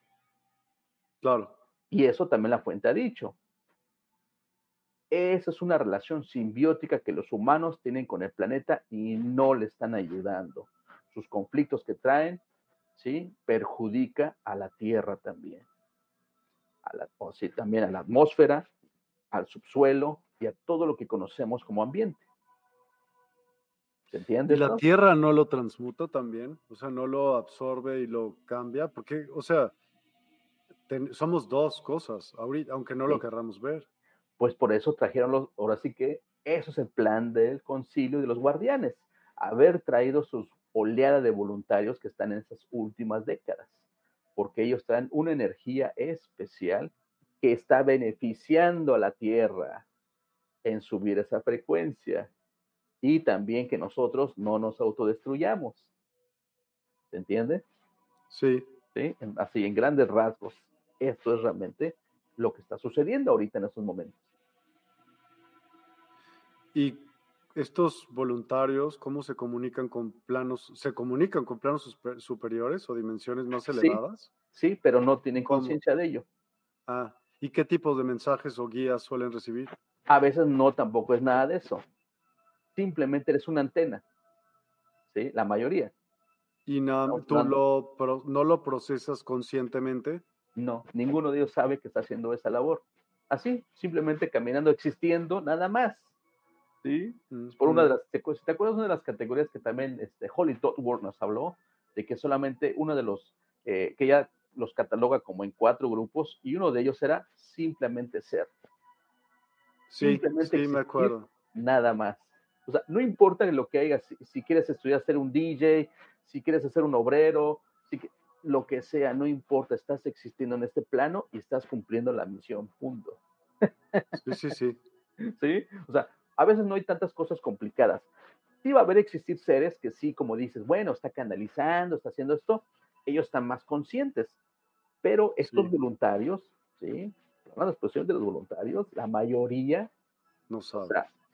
no sabe. Simplemente el estar aquí en esa existencia está cumpliendo con la, la, exacto, con la labor. No importa lo que hagan, simplemente su, su estado energético está ayudando a esta relación simbiótica con la Tierra y con todos nosotros. Y, ni siquiera la gente se da cuenta. A lo mejor te vas a dar cuenta si te cuestionas, ah, ahora no estuve tan, tan, tan estresado como últimamente, me siento más tranquilo, ya no tengo tanto conflicto, o sea, no te das cuenta. ¿Sí? Así como, por ejemplo, el ejemplo de, de John Halley con los experimentos, ¿sí? En Estados Unidos, ¿sí? Sí, sí, sí. Influenció al colectivo. ¿Y quién se dio cuenta? Más que ellos que estaban viendo las gráficas Incluso hasta el capitán de la policía dijo, esto es imposible. La única vez cuando baja la criminalidad 5% o hasta un 8% es cuando caen 8 o 9 pulgadas de nieve, que es cuando los carros se estancan y la, la ciudad queda paralizada. Dice, es la única vez cuando ha bajado la, la, la criminalidad. ¿Y cuando ha bajado 23%? Pues sí. ¿Ves? Entonces, estamos hablando de una ciencia espiritual aquí. Sí, estoy de acuerdo. Sí, sí. Muy bien. Eh, por ejemplo, hoy, ¿no? Ya me dijiste ejemplos concretos de los voluntarios como este. Eh, ¿Cómo pueden las personas que no se identifican como, como voluntarios contribuir a la elevación de la conciencia colectiva? Esta es buena. Eso, fíjate, es muy bueno esto, es una buena pregunta. Incluso te voy a dar otro ejemplo de una sesión que ya tuve recientemente. Y eso tiene que ver con un grupo extraterrestre. ¿sí? Esta persona estaba experimentando ser un extraterrestre. ¿sí? Ok. Ok. Fíjate. ¿Qué, ¿qué se le llama? Perdón, perdón que te, que te interrumpa. bien, adelante, por favor. ¿Qué se le, qué le llama extraterrestre? O sea, porque a lo mejor un ángel sería extraterrestre, un demonio sería extraterrestre.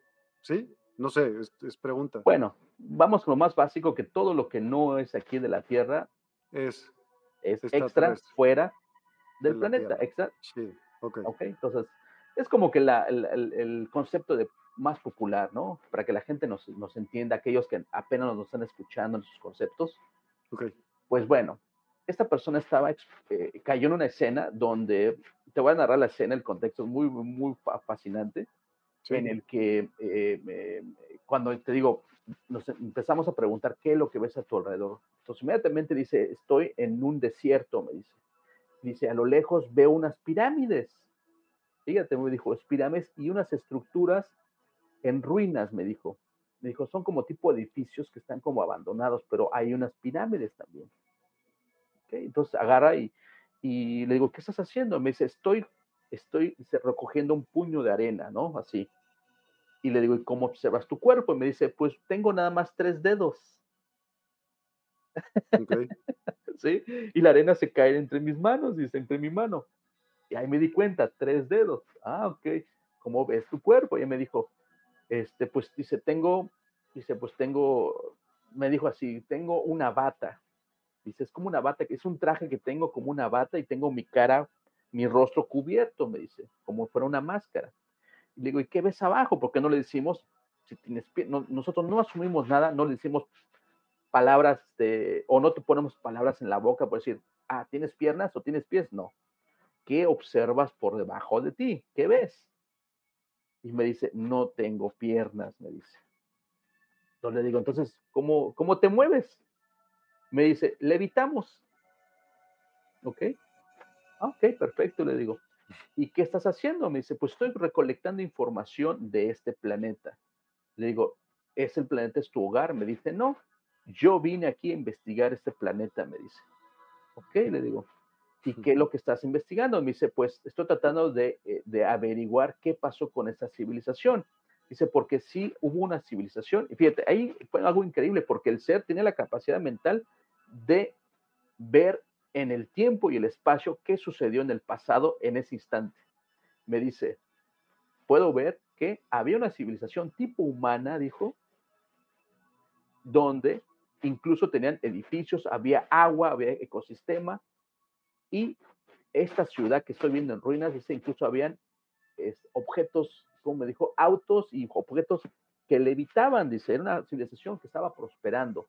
Sin embargo, dijo, como no supieron administrar los recursos del planeta y se volvieron muy egoístas, sucumbieron, tuvieron conflictos y se extinguieron. ¿Y no era alguien que estaba en el futuro? Fíjate, te va. Recuerda, el pasado, el presente, el futuro, a veces es lo mismo. Es lo mismo, está sucediendo al mismo tiempo, ¿no? Fíjate muy bien. Y dice, le digo, bueno, ¿qué va a hacer con esta información? Me dice, pues la voy a llevar, ¿sí? A compartirla con los de mi civilización. Ah, perfecto. Le digo, ¿y cómo vas a, cómo vas a ir a ese momento? Dice, pues en mi nave, me dice. Y le digo, ¿y dónde está? Aquí atrás de mí, me dice. Ah, ok, le digo, ¿me puedes decir cómo se ve tu nave? Dice, pues, pues es como un, eh, ¿cómo me dijo la palabra? Un, un óvalo, por así me describo como si fuera un óvalo nada más. Okay. Digo, ¿y hay más contigo? Me dijo, no, vengo solo, me dice. Ah, ok. Entonces, cuando le dije, ¿te sientes hombre o mujer? Me dijo, no sé, pero después me dijo, vengo solo. Ok, le digo. Entonces, ya se metió su nave y le digo, vamos a llegar, no, no, tenemos que esperar a que pase el tiempo, no. En ese momento decimos unas palabras y ya llegaste y ya estás entregando tu informe. En ese momento me dice, sí, dice, estoy en un edificio, le digo, nárrame qué estás a tu alrededor. Me dijo, estoy en una sala, hay unos ventanales y puedo ver hacia afuera. Y veo torres, veo vehículos, me dijo, y veo que el cielo es de color lila. También me dijo meter lila entre rositas y me dio varias tonalidades. Dice, pero es una, un, un ¿cómo me dijo? Un, un panorama semidesértico, me dijo, pero con edificios, ¿no? Digo, ok, ¿hay alguien más en, en, en, ese lugar donde estás? Me dijo, sí, hay nueve seres, me dice, y están sentados en forma de U, y yo estoy en medio de todos ellos. Ah, ok. ¿Y qué está sucediendo? Le digo, me dice, ya estoy dando mi informe. Ok, le digo, ¿qué van a hacer al respecto de este informe? ¿Qué hacen con esa información? Y en eso me dice, lo que pasa es que ahí, ahí empezó a hablar de nosotros, o sea, como que todos se conectaron y me dijo, lo que pasa es que nosotros aprendemos de los errores de las otras civilizaciones para no caer en los mismos errores. Ah, ok, muy bien, le digo. Le digo, bueno, entonces yo quise hacer más preguntas por ellos, ¿no? O sea, le quise, quise preguntar por ellos, ¿qué, qué más hacía su civilización? Todo eso, y Sí, me sí, dijo, sí. dice, bueno, somos un poco reservados, me dice, pero en eso le digo, bueno, está bien, respetamos porque digo, nosotros también queremos, queremos saber cómo ustedes han prosperado, cómo, han, cómo se han desarrollado en su civilización, porque nosotros como humanos somos curiosos y también nos gustaría aprender, porque Claro. estamos pasando un momento crítico en nuestro planeta. Y dice, bueno, dice, pues todo esto que nosotros, que ahorita, el informe que tuvimos, esperamos que también a ustedes les sirva, dice. ¿No? En el sentido, dice, porque está pasando eso en su planeta. O sea, en otras palabras, nos está diciendo que si no aprendemos a ser menos egoístas, Estamos destinados a fracasar. exactamente, así en pocas palabras me lo dijo, ahí ya lo interpreté así como dices, ¿no? Ok, Mm. le digo. Bueno, ya después yo le dije, bueno, este, nos puede hacer un consejo. Me dije, me dice, sabes que somos muy reservados y, preferimos quedarnos así. Le digo, bueno, entonces, ¿qué van a hacer con, to- con- con todo este conocimiento? Le digo. Dice, bueno, nuestra manera de simplemente ser reservados y que nosotros seguimos evolucionando, fíjate aquí una la, la gran respuesta, dice, estamos contribuyendo a la conciencia colectiva del universo y a ustedes también. Claro. Ah, le digo, muy bien. Fíjate, un concepto universal maravilloso. Entonces, ahí después yo hice otras preguntas. Le digo, bueno, bueno, nada más de pura curiosidad le digo, este, ¿cómo ustedes se reproducen? ¿Se reproducen como los humanos? Dijo, no, nada, nada de eso, me dice. Le digo, ¿me puedes decir cómo se reproducen? Y sí me dijo, me dijo, pues simplemente dice, nosotros creamos al ser con nuestras manos. Y la chica que estaba acostada empieza a hacer su movimiento de manos así, mira. Dice, formamos una esfera y visualizamos al ser. E inmediatamente el ser se materializa, dice, en, en ese estado, dice, en ese tamaño, dice, y después empieza a crecer en los próximos días hasta tomar su, su forma como somos nosotros en pocas semanas de ustedes, dice. Sí, sí, sí. Ah, ok. Le digo, entonces no, no necesitan a una pareja para procrear. Dijo, no. Entonces, entonces, si tienen mujeres, hombres, o los dos pueden hacer esto. Dice, bueno, los dos pueden hacer, pero usualmente es aquel que ustedes dicen mujer, dice. No necesario que tenga, dice, no haya ningún contacto, ningún intercambio energético, nada, dice, ellos mismos, nosotros mismos procreamos. ¿Se entiende ese concepto? Sí, se entiende. Claro que se entiende. Sí. Entonces, por lo que me dices, vuelvo al primer tema. El universo es mental. Ellos venían de un universo mental. Ok, después le pregunto la fuente, ahí sí ya. Más o menos quedó ahí, hubo más detalles de, la, de la, esa parte, pero después ya hablamos con la fuente. Le digo, ¿por qué leemos esa vida? ¿Dónde era primeramente? Le digo, ajá, porque no sabemos dónde era. ¿Era ella o él? Ella. Bueno, en la sesión, la chica que estábamos hablando chica, era ella. Chica, chica. Okay, pero sí, él era él. Okay. ¿sí? Le digo, ¿por qué leemos esa vida de esa forma como tipo extraterrestre? ¿Dónde era primeramente? ¿Dónde es? Dice, bueno, esos seres, dice la, la, fuente, esos seres eran de la galaxia de Andrómeda. ¿Ok? En un planeta de esa galaxia, dice. ¿Y le bueno, preguntaste si ellos tenían o estaban sufriendo de algún problema y a qué se debía? No, realmente ahí yo les pregunté a ellos si realmente ellos estaban pasando, me dijo no, no ellos siguen, siguen ellos están evolucionando. Y incluso ¿Hacia dónde? A mejorar, a preservar la especie. Ok. ¿sí? Y mejorando sí. sus condiciones. Eso, eso suena un, eso suena evolución. Exacto. Eso incluso, suena evolución. Incluso yo le pregunté, ¿tienen contacto con otros seres de otros lados? Me dijo, sí, con algunos. Y le digo, ¿y qué es lo que hacen? Dice, pues intercambiamos conocimiento, dice. Qué padre. Ah, ok, dice, sí, es un, es un intercambio mutuo, dice, pero solamente con algunos. Y ya después le pregunté, ¿ustedes no? han venido aquí al planeta Tierra? Me dijo, sí. Y yo me quedé, dije, ah, ¿han tenido contacto con alguien? Me dijo, no.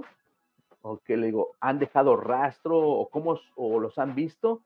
Dice, realmente ni siquiera hemos dejado rastro y así queremos mantenernos en el anonimato. Yo le digo, pero bueno, esta chica, ella pertenecía a esa civilización. Y obviamente estaba recabando también información, compartiéndola con ellos a través de su experiencia humana, Claro. ¿sí? Y le digo, ¿y para qué es todo esto? Dice, simplemente estamos estudiando también, estudiamos y vemos el comportamiento y todo lo que conlleva el ser humano. Dice, porque existen diferentes formas de vivir. Y, o sea, es- somos como un zoológico universal, ¿sí? Y obviamente esos esos eran mentales, como te dije. Ahí te das cuenta que realmente pues levitaban, no necesitaban caminar, no tenían contacto físico para procrear, a muy diferente a nosotros. Sin embargo, estaban conscientes de nuestra existencia. Y este ser que estábamos hablando estaba consciente de ella. Mm. Sin embargo, la persona no sabía que estaba viviendo también esa experiencia al mismo tiempo. Y ella se acuerda, haz de cuenta en la, en la hipnosis, la persona que está so- bajo hipnosis, Ajá. ¿Se acuerda de todo lo que platican o no? Hay algunas personas que sí se acuerdan. Cuando yo la despierto, ahí tenemos una breve conversación. Le digo, ¿qué te acordás y todo eso? Y sí, me dijo, sí, sí, me acuerdo de algunas cosas. Me dice, sí, me acuerdo de sus- el, el- el rostro de este ser. Pero es, es algo muy difícil de escribir. O sea, hasta que tú lo vivas, te, te vas a dar cuenta, ¿no? Claro. Algunos sí, sí tienen más conciencia de lo que está sucediendo, otros de plano, nada. Como venían una siesta, te dormiste profundamente y te despertaste nada más les pregunto, ¿cuánto tiempo crees que pasó? Y me dice, no, pues 15 minutos, 20 minutos, Sí, pues son tres horas. tres horas, cuatro horas, dices, se quedan, ¿cómo es posible, no? ¿Qué onda? Sí. Entonces, hay algunos que sí, hay otros que sí, más o menos. Algunas cositas tienen esa, e- es- esa conciencia, pero me dijo, sí, sí, me acuerdo de algunas cosas, me dice, me acuerdo de esto, pero hay otras cosas que no se acordaba. Entonces, es como un sueño que está como de repente intermitente, o sea, en tu conciencia, ¿no? Ah. Estás en el estado y estamos hablando con ese ser. Sí, sí, sí. Eres tú también. ¿Te das cuenta? O sea, Es algo medio raro realmente este fenómeno, pero es el estado de conciencia, que todo está conectado en todas esas vidas. Oye, Martín, ¿y cómo abordarías el escepticismo en torno al concepto de voluntarios? Ah, como el, el, el que las personas... El que las personas no crean. Sí, sí, sí. Pues crean ya es un factor ya muy independiente. Crees o no crees, pero lo eres. O sea, ya es una gran verdad que ya, fíjate, ahí también colapsan muchas creencias. Cuando una persona entra en un, tipo de sesiones de estas, sí. colapsan muchas de sus, de sus creencias limitantes y al contrario, se expanden.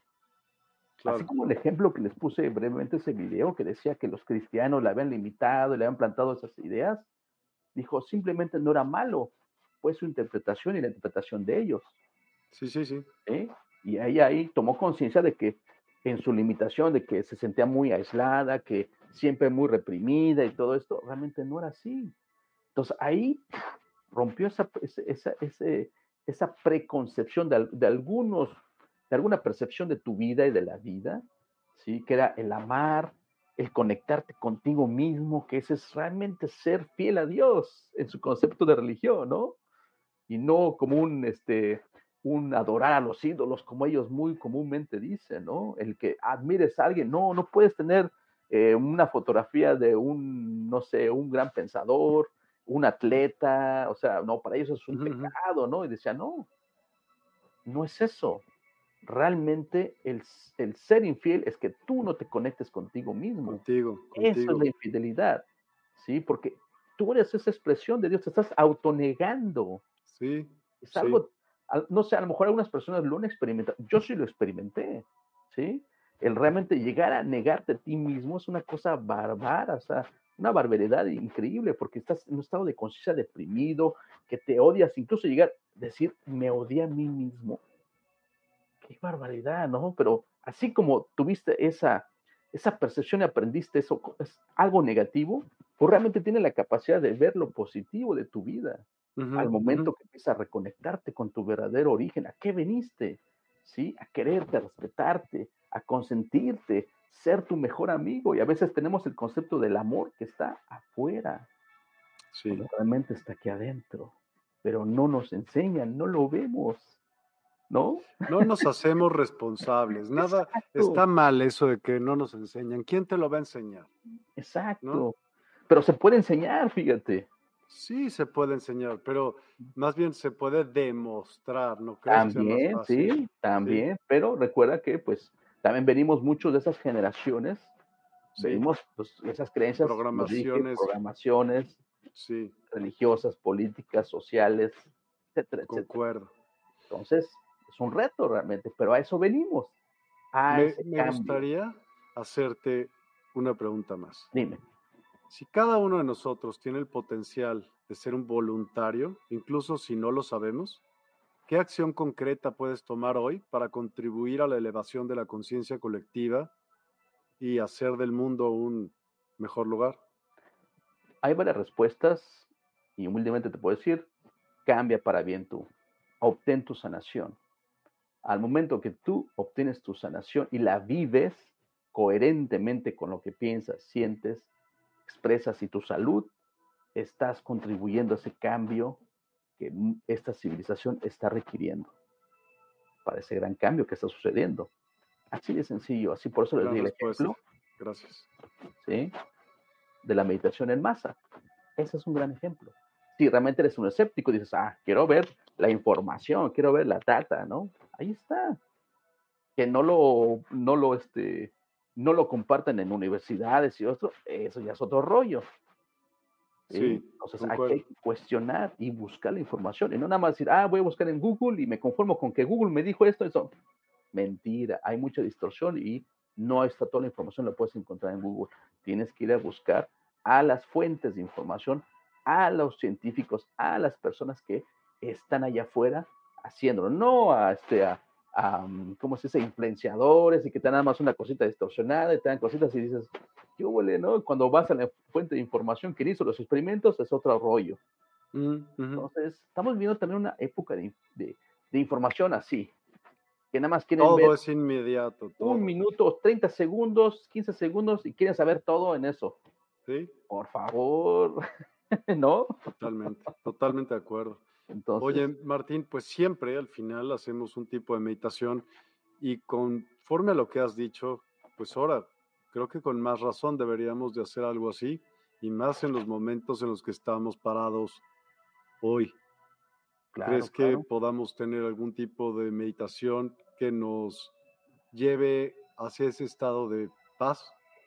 Claro que sí, sí, vamos a hacer algo, algo, algo sencillo y lo vamos a hacer y claro que sí. Esperemos que las personas que nos estén escuchando puedan participar con nosotros y, o si también están viendo esta repetición más adelante, lo puedan una vez más recrear.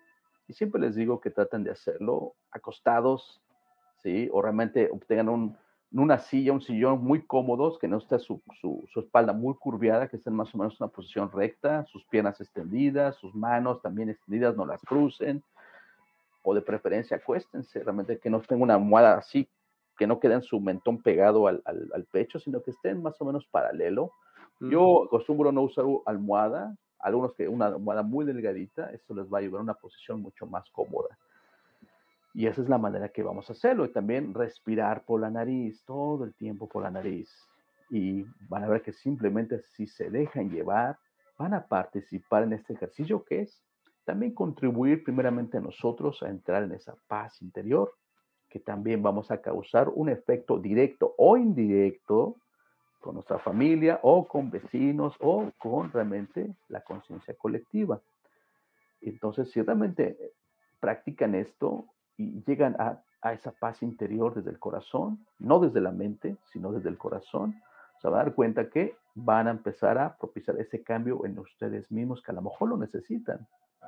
¿Sí? Bajar esos niveles de estrés, de angustias, de preocupaciones, de todos esos medios de comunicación que a lo mejor nos están también alterando. Entonces, si realmente ya están listos, lo podemos hacer. Miguel, tú me dices.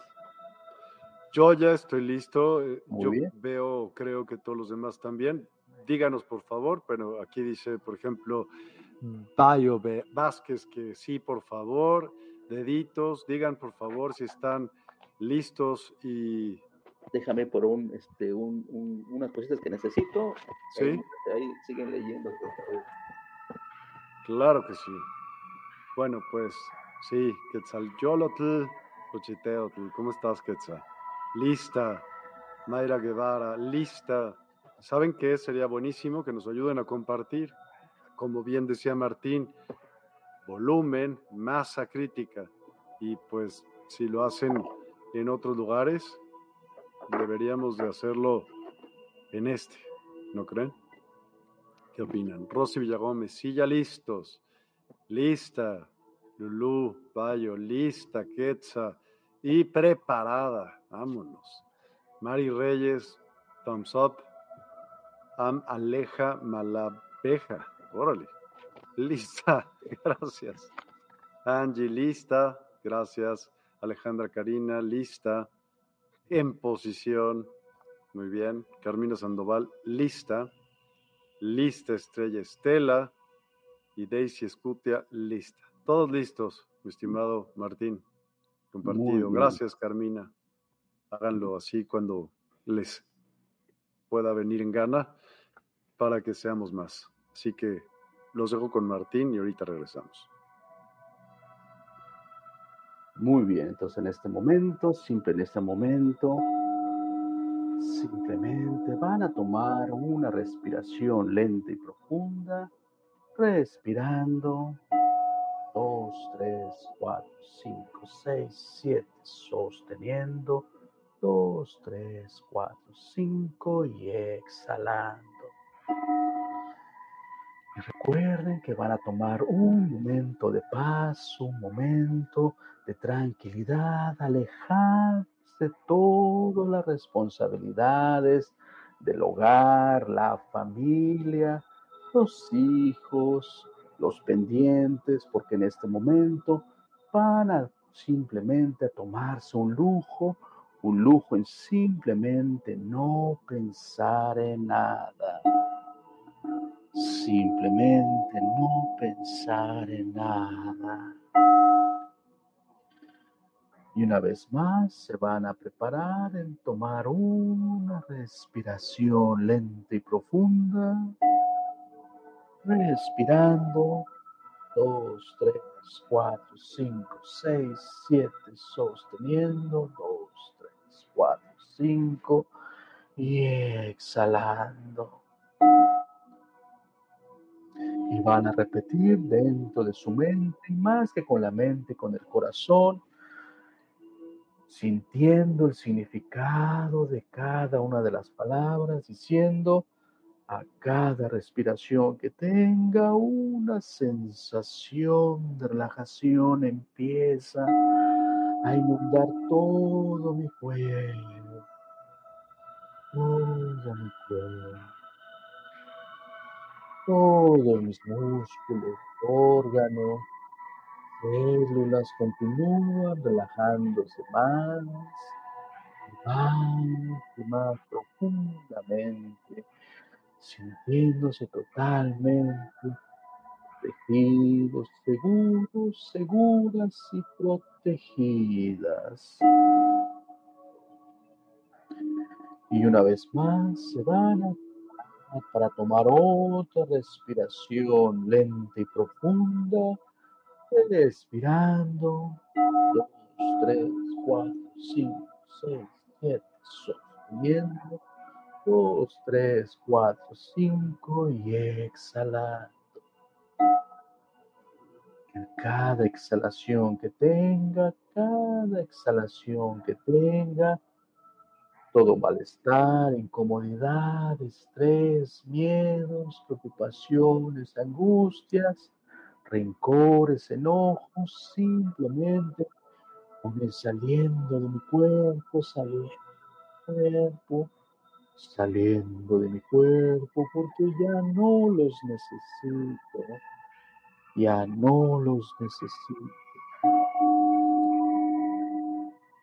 Simplemente puedo ver cómo se aleja de mi cuerpo al igual como cuando las nubes se las lleva el viento.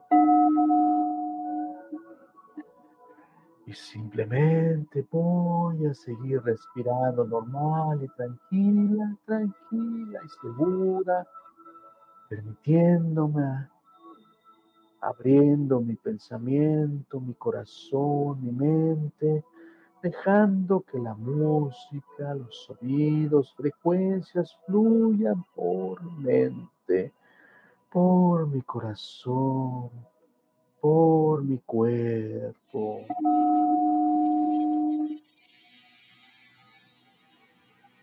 Y simplemente, si cualquier pensamiento, pendiente o preocupación de mí, o responsabilidades de mi trabajo, mi familia o pendientes llegaran a presentarse, simplemente los observo como fotografías o videos que flotan enfrente de mí, simplemente dejando que se vayan alejándose de mí, al igual como cuando las nubes se las lleva el viento.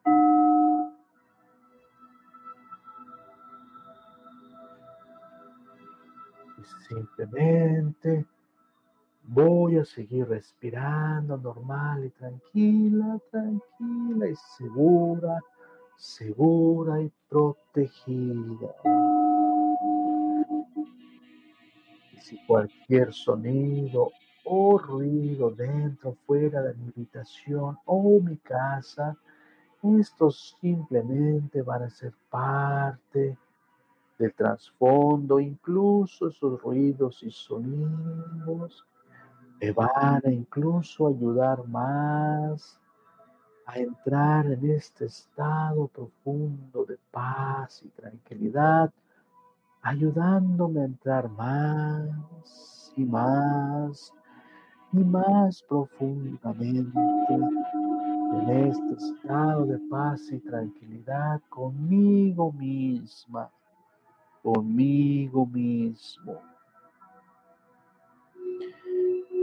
Simplemente voy a seguir respirando, exhalando, sintiendo esa sensación, paz y tranquilidad conmigo misma.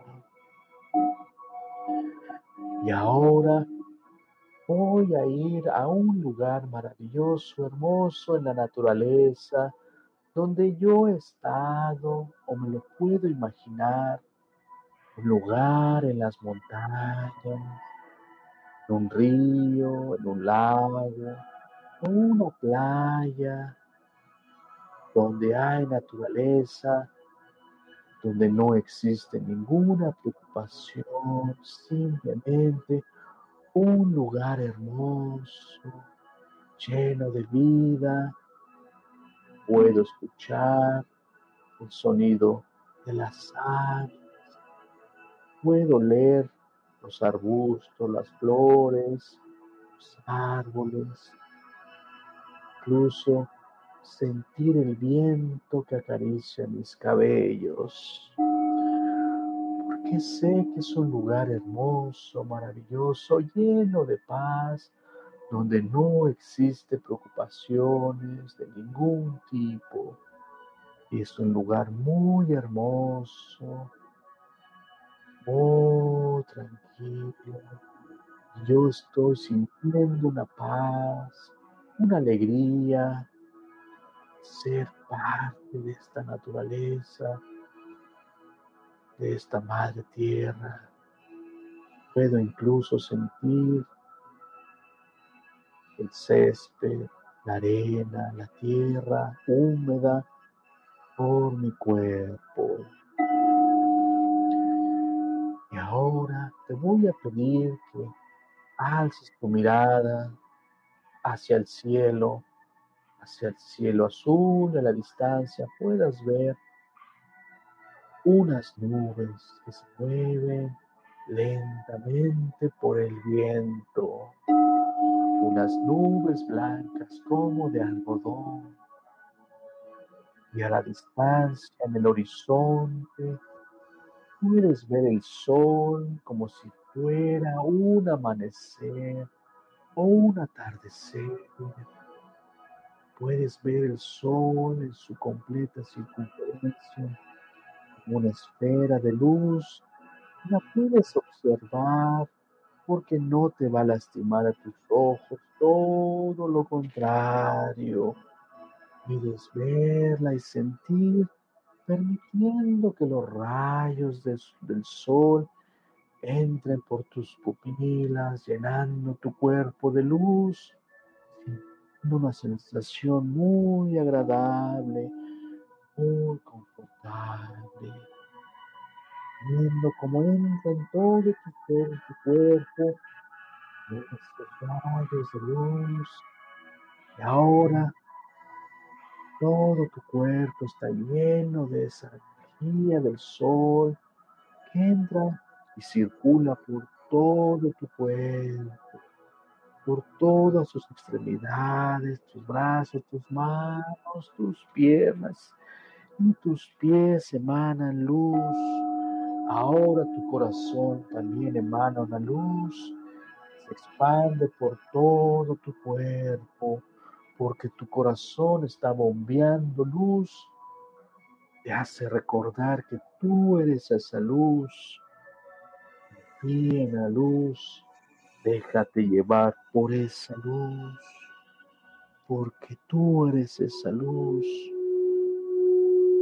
Eres parte, eres esa creación, eres ese universo, eres ese universo en acción.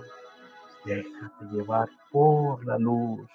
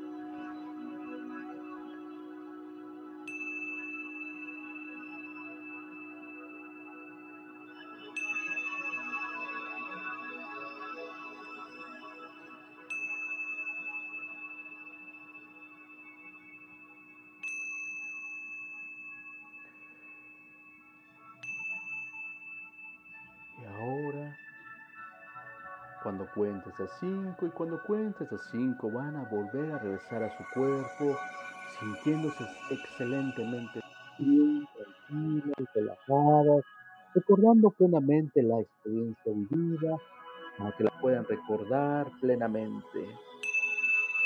Uno, dos, ya empiecen a respirar un poquito más rápido porque ya están regresando a su cuerpo, porque ya están despertando suavemente poco a poco, tomando conciencia de ustedes mismos. Tres, cuatro, ya pueden mover sus brazos, sus piernas y sus pies porque ya están sintiendo la circulación de la sangre que fluye una vez más por todo su cuerpo, porque ya están tomando conciencia que estamos teniendo una sesión hoy domingo en Despierta con Miguel Newman hablando y compartiendo todos esos temas maravillosos. Y cinco, despertando, despertando, porque ya están despertando, porque están tomando conciencia que estamos tomando una sesión de meditación, sintiéndose excelentemente, muy bien, tranquilos, relajados, refrescadas, recordando plenamente la experiencia vivida.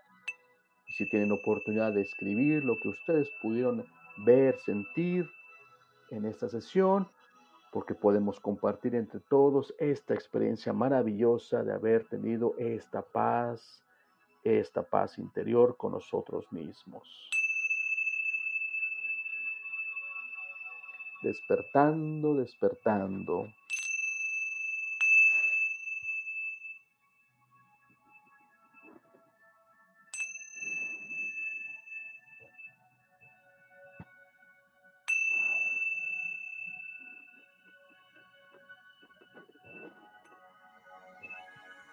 Muchas gracias a todos, muchas gracias Miguel por esta oportunidad, por este espacio esperemos que hayan disfrutado de este ejercicio con nosotros, con todos, que hemos compartido en una como un solo ser, como una sola conciencia que somos. Y agradecemos a todos aquellos que han escuchado este mensaje, esta meditación. Esperemos que les haya ayudado y servido en su despertar de conciencia. Padrísimo, te lo agradezco de verdad, Martín una delicia empezar así la semana y más después de haber tenido esta gran charla y decir lo que el experimento que hizo tal científico, que no recuerdo el nombre, disculpa, me recuerdo. John Hacklin. John Hacklin, en, al principio Washington y luego en las principales urbes de Estados Unidos y los resultados tan magníficos que tuvo, por lo que no tendría por qué ser distinto y si podemos alcanzar esa es la ventaja de las redes sociales y de este tipo de cosas, que podemos llegar a miles de millones si nada más faltara la voluntad también de otras personas. Ahí se las dejo. Así es, exacto. Así es que, pues esperemos que les sirva todo este, este programa, esta información que acabamos de, de compartir realmente y cuestionen sus realidades para bien. Recuerden, todo es un esfuerzo que también Miguel están haciendo en su equipo de trabajo, que a lo mejor ven a Miguel, pero tiene todo un equipo de trabajo maravilloso y apoyen, apoyen este, este, este, este programa que está haciendo una labor importante en esa transformación del planetaria. Y si todos nos ayudamos, todos vamos a salir adelante. Así que a todos aquellos que pueden, apoyen, que ahorita ya Miguel me acaba de decir que acaban de abrir su página despierta.com, ingresen a ella. Online. Exacto, online, exacto. Entren en la página y apoyen a este, a este gran programa. Así que Pronto también vas a presentar ahí cursos y demás cosas, ¿verdad? Cuéntanos. Sí, claro, ahí vamos a tener la, oportunidad de poder también hacer talleres que podamos hacer en línea, por ejemplo, de explorar una vida pasada, conocer sus guías, hacer conexión con la fuente, ¿sí? Los registros akáshicos, que recuerden, no es una lectura, no es una interpretación. Nosotros los ayudamos a que ustedes descubran esas grandes verdades, ¿sí? Todo eso que hacemos nosotros no canalizamos, no damos lecturas, no damos interpretaciones. Lo que hacemos es los ayudamos que ustedes los preparamos, les decimos cómo, les decimos sí que los llevamos de la mano para que ustedes descubran sus propias realidades, su propia experiencia como almas que somos. ¿sí? Ustedes Con cada quien, para que ustedes sepan que no están siendo influenciados, sino son ustedes los que están creando su propia realidad. Exactamente. Y todo esto lo hacemos con el motivo de que crezcamos en conciencia, que tomamos conciencia de responsabilidad y seamos mejores seres humanos, que realmente estamos, todos aquellos que estamos viviendo esta época, es una de las épocas más importantes de la civilización humana porque estamos haciendo, descubriendo un nuevo paradigma de vida. Tú que estás escuchándonos en el programa, por eso estás aquí. Así que te felicitamos y continúa en tu viaje de autodescubrimiento y agradecemos muchísimo también a Miguel y a su gran equipo, Mireille y todas las otras chicas que también están contigo, que la verdad, mis respetos y mi admiración. Sí, totalmente. Gracias a ti también, Martín, por tu tiempo y tu espacio. Hay varios comentarios, quiero hacértelos llegar. Eh, Margarita Bravo, gracias y bendiciones infinitas. Eh, Bayo Vázquez, súper genial. Gracias, gracias, gracias. Rosy Villagómez, muchas gracias, muy hermosa, gracias. Gracias, gracias, meditación. Bayo Vázquez, sentí mucha paz. Gracias, me hacía falta, estaba un poco cansada. Quetzal, a ver, di tú cómo se llama. Quetzaloyotl, Xochiteotl. Está muy bueno. La, segunda te salió perfecto. La primera es Quetzalolotl. Quetzalolotl, ah, ok. Muy ¿Ya bien. Estás? Relajación profunda y a pesar de lo cansada, no me dormí. Como morras veces me sucede, como pocas veces me sucede. Ah, otras, otras veces. Otras veces, ah, perfecto. Malabeja. Uf, maravilloso. Sentí cómo se llenaba de calor mi cuerpo y te vi flotando en aros de energía. Y, me, vi, yo creo. Sí, sí, me vi flotar. Perfecto, muy bien. Margarita Bravo, gracias, gracias, gracias. Mari Reyes, gracias, muchas gracias, muy relajada. Angie Santos, gracias, gracias, gracias. Paola Colín, gracias, sentí relajación, mil gracias por la hermosa charla, excelente noche, excelente noche. Daisy Escutia, gracias. Mayra Guevara, total paz y agradecimiento por estar, amor por todo, yo creo. Estrella Estela, se me iba el internet, solo percibí su voz, que era otra persona. Lo puedes ver, se queda grabado, hay en muchas, muchas fuentes, aquí puedes ver algunas en todo el marco de la, de la pantalla. Por ejemplo, tenemos un grupo en Telegram que se llama así, Despierta 852 Hz. Estamos en todos los podcasts sabidos y por haber, que si nos estás oyendo por ahí, te enteras que también existe el video te invitamos a que nos veas porque es, mucha, este, es mucho de muchas personas, ¿sabes? Es, es el caso. En LinkedIn también, en Twitch, en Twitter, en Instagram, en, hijo, Spotify, en TikTok. Estamos en muchos, muchos lados. Carmina Sandoval, gracias. Carmina Sandoval, otra vez, gracias, gracias, gracias. Lulu Gómez, muchas gracias Martín y Miguel, muy interesante tema y hermosa meditación. Me sentí muy tranquila en el mar y alrededor, colores pastel. Gracias, bonita semana. Igualmente, Lulu, y desde Despierta. Desde Despierta quiero decirles que también pueden chatear. De hecho, en, no sé si es este jueves o el que entra, ahorita les confirmo. Ah, más bien, la semana que entra, no esta, sino la que entra, vamos a tener un programa que solo se va a dar por la plataforma para que vayan sabiendo, porque vamos a hablar también de temas que muy probablemente, si no, no se podría hablar, seguramente se cortaría el programa. Así que para que lo sepan y lo apunten y se vayan inscribiendo para que les avisen. María del Carmen Bobadilla, mil gracias, gracias a ti.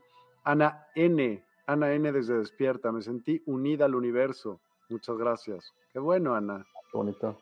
Estrella Estela, sí, gracias, Miguel. ¿De qué?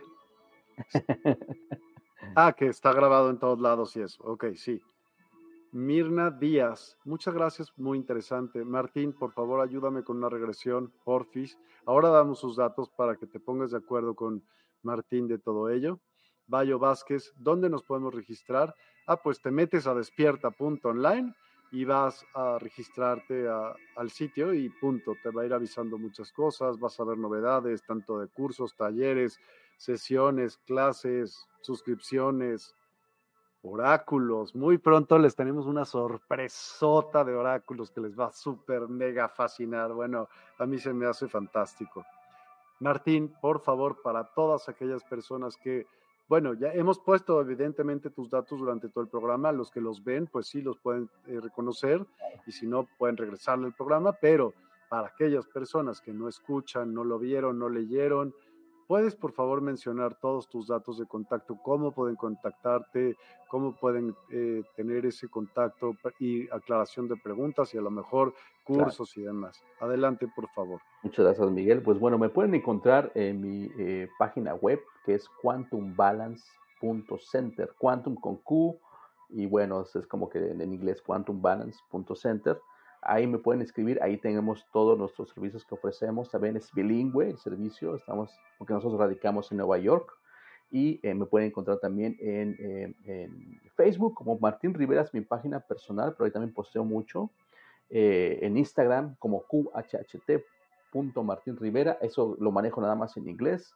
Y también, obviamente, lo mismo en Facebook, también me pueden encontrar así también como qhht punto eh, Martín Rivera. Entonces, esos son mis redes sociales que me pueden este, encontrar, pero si realmente me quieren escribir y todo eso, ah, ahí también tengo página de, YouTube, perdón, también, QHHT Martín Rivera, pero si me quieren escribir o indagar en lo que hacemos, todo eso pueden ingresar a nuestra website, como dije, quantumbalance.center.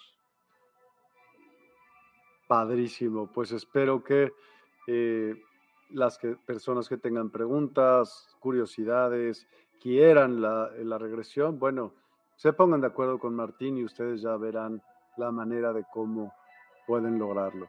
Les agradecemos de sobremanera, que tengan una excelente semana. Martín, eres muy, muy amable y generoso en cuanto a tu tiempo.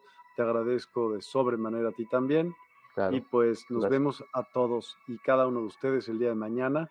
Mañana tendremos tres programas. Uno de ellos es eh, acerca de Unity. Ya tuvimos una, una plática acerca de esto. Entonces, ¿de qué se trata? Bueno, pues mañana lo vemos a las 11 de la mañana. Luego a las, a las 5 de la tarde tenemos un tema con Gis Suárez acerca de niños cristal y arcoíris, que tanto se habla de ellos. Bueno, pues mañana nos van a explicar de qué va. Y por la noche, mañana, tenemos con Jerónimo García sexología taoísta. Va a estar brutal. Así que nos vemos a todos y cada uno de ustedes el día de mañana. Ayúdenos a compartir y suscríbanse a despierta.online. Hay muchas, muchas cosas, entre ellas la música que aquí ponemos para meditar y muchas otras cosas de las cuales les prometemos no se van a arrepentir. Gracias Martín, gracias a todos, que tengan una excelente semana. Buenas noches, hasta mañana.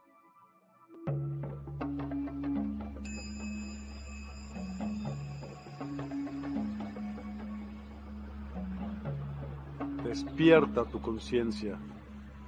Exploremos cómo comprometernos con nuestra conciencia para experimentar una transformación interior y vivir una vida más plena y consciente.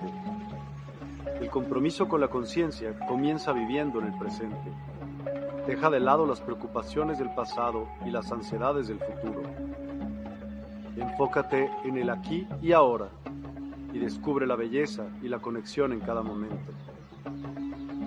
El desarrollo personal y espiritual es esencial en este camino. Dedica tiempo a conocerte a ti mismo, descubre tus valores, creencias y nutre tu crecimiento interior a través de prácticas como la meditación y la reflexión. Despertarás tu conciencia y experimentarás una transformación profunda. El compromiso con la conciencia no se detiene en nosotros mismos, también implica conectarnos con nuestro entorno y con los demás. Cuidemos y respetemos a la naturaleza, establezcamos relaciones significativas, practiquemos la empatía y la compasión. Juntos podemos construir un mundo más consciente y equilibrado. Únete a nuestra comunidad en Despierta. Participa en nuestros programas en vivo, donde descubrirás enseñanzas inspiradoras, técnicas de meditación y conversaciones reveladoras. Síguenos en nuestras redes sociales para obtener contenido adicional y ser parte de nuestro movimiento de despertar de la conciencia. El compromiso con la conciencia es un viaje personal, pero juntos podemos construir una comunidad consciente y transformadora. Es hora de despertar tu conciencia y marcar la diferencia en tu vida y en el mundo. Despierta tu conciencia y únete a nosotros en este emocionante viaje de transformación.